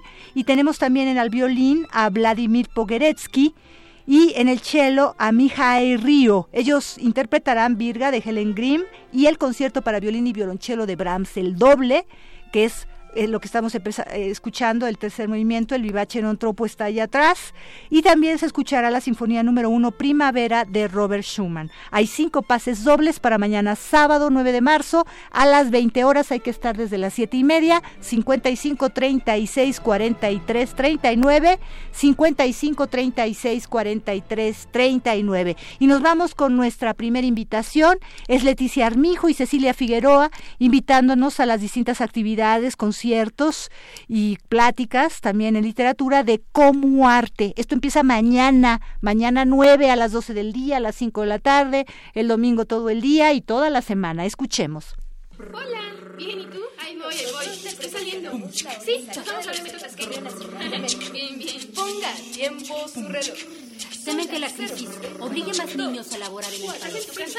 Si quieres te marco ahí. Según el INEGI, en México trabajan 3 millones de... Buenas tardes, amigos melómanos de Prisma RU. Les habla Leticia Armijo, compositora mexicana y directora del colectivo Mujeres en la Música y de la Coordinadora Internacional de Mujeres en el Arte, que todos los meses de marzo florece con sus conciertos, exposiciones, lecturas en conmemoración del Día Internacional de la Mujer. Mañana 9 de marzo tenemos un concierto que se va a realizar en la sala Manuel M. Ponce del Palacio de Bellas Artes a las 12 horas. Participa Due Bochi Ensamble, integrado por el clarinetista Alejandro Moreno y el guitarrista Mauricio Hernández Monterrubio. habrá obras de compositoras hidalguenses, esperamos que puedan disfrutarlo. Ese mismo día, a las 18 horas, tendremos un concierto que va a dar el coro de mujeres de los pueblos indígenas de México, Yolotli, bajo mi dirección por el Año Internacional de las Lenguas Indígenas. En este concierto vamos a interpretar obras que se han escrito especialmente para este ensamble vocal especializado en cantar en lenguas indígenas de México y vamos a estrenar la obra Buenagú de la compositora María Luisa Solórzano y la compositora Diana Circe Valdés, asimismo como de la compositora indígena Roselia Jiménez Pérez y obras mías, 18 horas en la sala Carlos Chávez del Centro Cultural Universitario. El domingo 10 en la sala Manuel M. Ponce, concierto de compositoras de México y el mundo, también el coro de mujeres de los pueblos indígenas de México, Yolotli. Vamos a interpretar obras de Clara Schumann, Alma Mahler, María Luisa Solórzano, Diana Circe Valdés y Roselia Jiménez Pérez. Los esperamos en el concierto del fin de semana y en las actividades que tendremos la próxima semana de literatura, el Seminario Internacional de Estudios de Género en el Arte y las Ciencias, así como los conciertos de música de cámara y de las orquestas. Hola amigos de Prisma RU y de Melomanía, soy Cecilia Figueroa Rodríguez directora del área de literatura del colectivo de mujeres en el arte. Hemos iniciado nuestras actividades en esta ocasión del vigésimo tercer encuentro internacional, vigésimo noveno encuentro iberoamericano de mujeres en el arte. En lo que hace a literatura, queremos invitarlos a la presentación de nuestra antología Semillas de Marzo el próximo miércoles 13 a partir de las 4 de la tarde en la sala Manuel M. Ponce del Palacio de Bellas Artes compuesta por narrativa, cuento, reportaje, semblanza y poesía de mujeres que nos enviaron sus textos a partir de la convocatoria que lanzamos el año pasado y que hace honor a las luchas feministas. Los esperamos. Es entrada libre, Sala Manuel M. Ponce del Palacio de Bellas Artes, miércoles 13 de marzo, 4 de la tarde. Y vámonos ya también con el maestro Benjamín Juárez Echenique. Él nos habla desde Boston, está en el Centro de Estudios Mexicanos, acaba de ser designado director por Graue, con, por nuestro rector de la Universidad Nacional Autónoma de México, y nos hace una invitación a todos los que de alguna manera estamos haciendo estudios de investigación, cursando una licenciatura o tal, eh, miembros de la comunidad eh, UNAMITA. Escuchemos.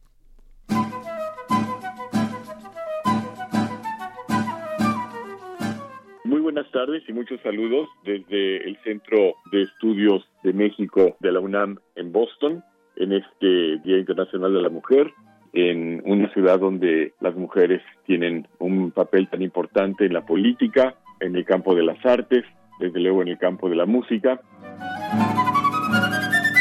Los centros de estudios mexicanos son organizaciones que dependen de la UNAM en Estados Unidos, en Canadá, en Costa Rica, en Sudáfrica, en Europa, en Asia próximamente, para promover la cultura mexicana, para promover el español de México como una lengua extranjera que tiene que conocerse y también para abrir oportunidades para investigadores, profesores, alumnos de todas las carreras y de todos los niveles, aún de licenciatura, para que pasen estancias de trabajo o hagan programas con las grandes universidades que hay en esta ciudad.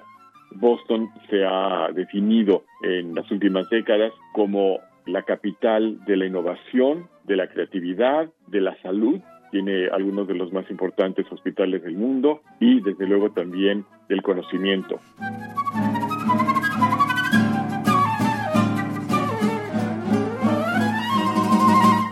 Aquí está la Universidad de Harvard, el Instituto Tecnológico de Massachusetts, el MIT, la Universidad de Boston, que es una de las más grandes de la región, la Universidad de los Jesuitas, que se llama Boston College. Hay una gran universidad estatal la Universidad de Massachusetts en la ciudad de Boston y ahí es en esta universidad pública donde la UNAM tiene dentro de la biblioteca de esta universidad la sede de su Centro de Estudios Mexicanos, programa que apenas tiene unos meses de haberse iniciado y que ha despertado un gran interés con colegas de toda el área de Nueva Inglaterra, podríamos decir del área del noreste de Estados Unidos. Hay grandes centros de estudios sobre México y Latinoamérica en la Universidad de Columbia Nueva York, en la Universidad de Princeton, en New Jersey, en las universidades de la ciudad de Boston. Y como la UNAM no tiene otros centros en esta región, hacia el oeste el más cercano sería el de Chicago y al sur el de San Antonio, Texas, tenemos la oportunidad de colaborar y trabajar con una gran cantidad de instituciones educativas y culturales. Se inauguró hace apenas la semana pasada una gran exposición sobre Frida Kahlo como coleccionista de arte popular en el Museo de Bellas Artes de Boston, el museo más importante de la ciudad, donde también hay una exposición de nuestra querida y admirada amiga, la fotógrafa Graciela Iturbide, pues hay que recordar que tanto Frida como Graciela estudiaron en la UNAM y el interés que han despertado estas exposiciones en la ciudad realmente ha sido extraordinario. El director del museo está muy complacido y vamos a hacer una visita organizada por el Centro de Estudios Mexicanos de la UNAM la primera semana de abril, invitando alumnos de la Universidad de Massachusetts, de Harvard, de MIT, y de Boston University, donde yo trabajo desde hace nueve años, eh, primero como decano de la Facultad de Bellas Artes y ahora como profesor.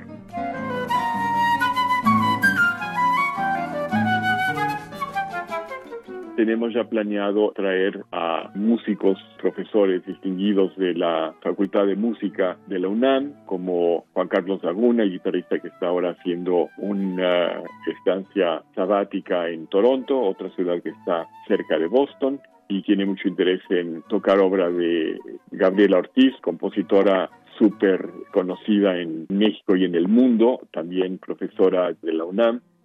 Así es que la cultura de México y de Latinoamérica, contrario a lo que uno lee en los titulares de los periódicos, está de moda.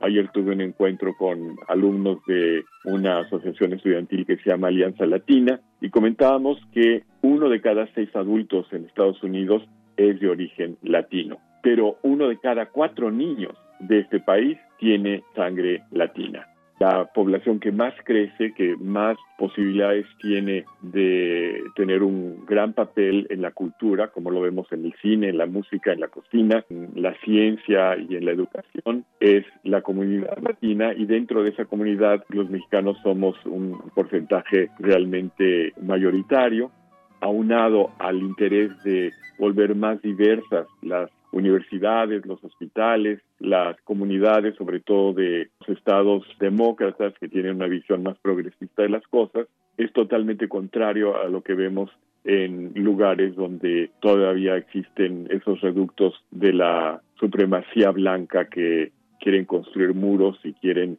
negar una realidad. Estados Unidos es el segundo país donde más se habla el español. El primero es México. El tercero casi empatados entre España y Colombia. El español en estos momentos ya no es una lengua extranjera en Estados Unidos. Cerca de 40 millones de personas, de un poquito más de 300 millones, hablan el español y cada vez hay más gente interesada en conocer este maravilloso idioma y la múltiple cultura de todo el territorio hispanohablante algo en lo que participa muy activamente la UNAM a través de los cursos y la certificación del español de México como lengua extranjera, en colaboración con el Instituto Cervantes, con la Universidad de Buenos Aires y con la gran Universidad de Salamanca, la más antigua del mundo hispanohablante. La UNAM está presente en Boston y su voz se escucha con gran atención y con mucha resonancia. Así es que si alguno Bien. Y ya tenemos aquí, estamos con Pablo Cueto, nos viene a invitar a un espectáculo Federico Granada y Primavera. Esto se presenta atrás del Auditorio Nacional en la sala CCB. Es la temporada es apenas del 21 de febrero al 17 de marzo. Estamos a lo lejos escuchando el tararará, una de sus canciones antiguas. Él hizo recopilaciones y arreglos, además de dramaturgo, de eh, eh, poeta, de escritor, tenía muchas habilidades. También músico, también tocaba el piano, cantaba y la buena era titiritero. Fíjate. Cuéntanos, Pablo, ¿a qué nos vamos a enfrentar? Tenemos dos fines de semana todavía, de viernes, de jueves a domingo. Bueno, la, yo me decidí por hacer esta obra que es Federico Granada y Primavera, es sobre la muerte de Federico, la muerte de Federico García Lorca. Me inspiré originalmente en la música de Silvestre Revueltas, del homenaje a García Lorca, porque Revueltas había ido a, a la Guerra Civil Española con una delegación de artistas, miembros de la LEAR, y él compuso allá en España homenaje a García Lorca.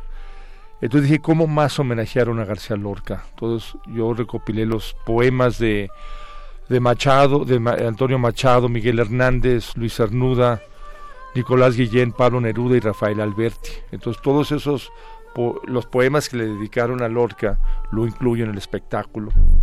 Aparte de una, una investigación que se hizo acerca de de, los últimos días de García Lorca.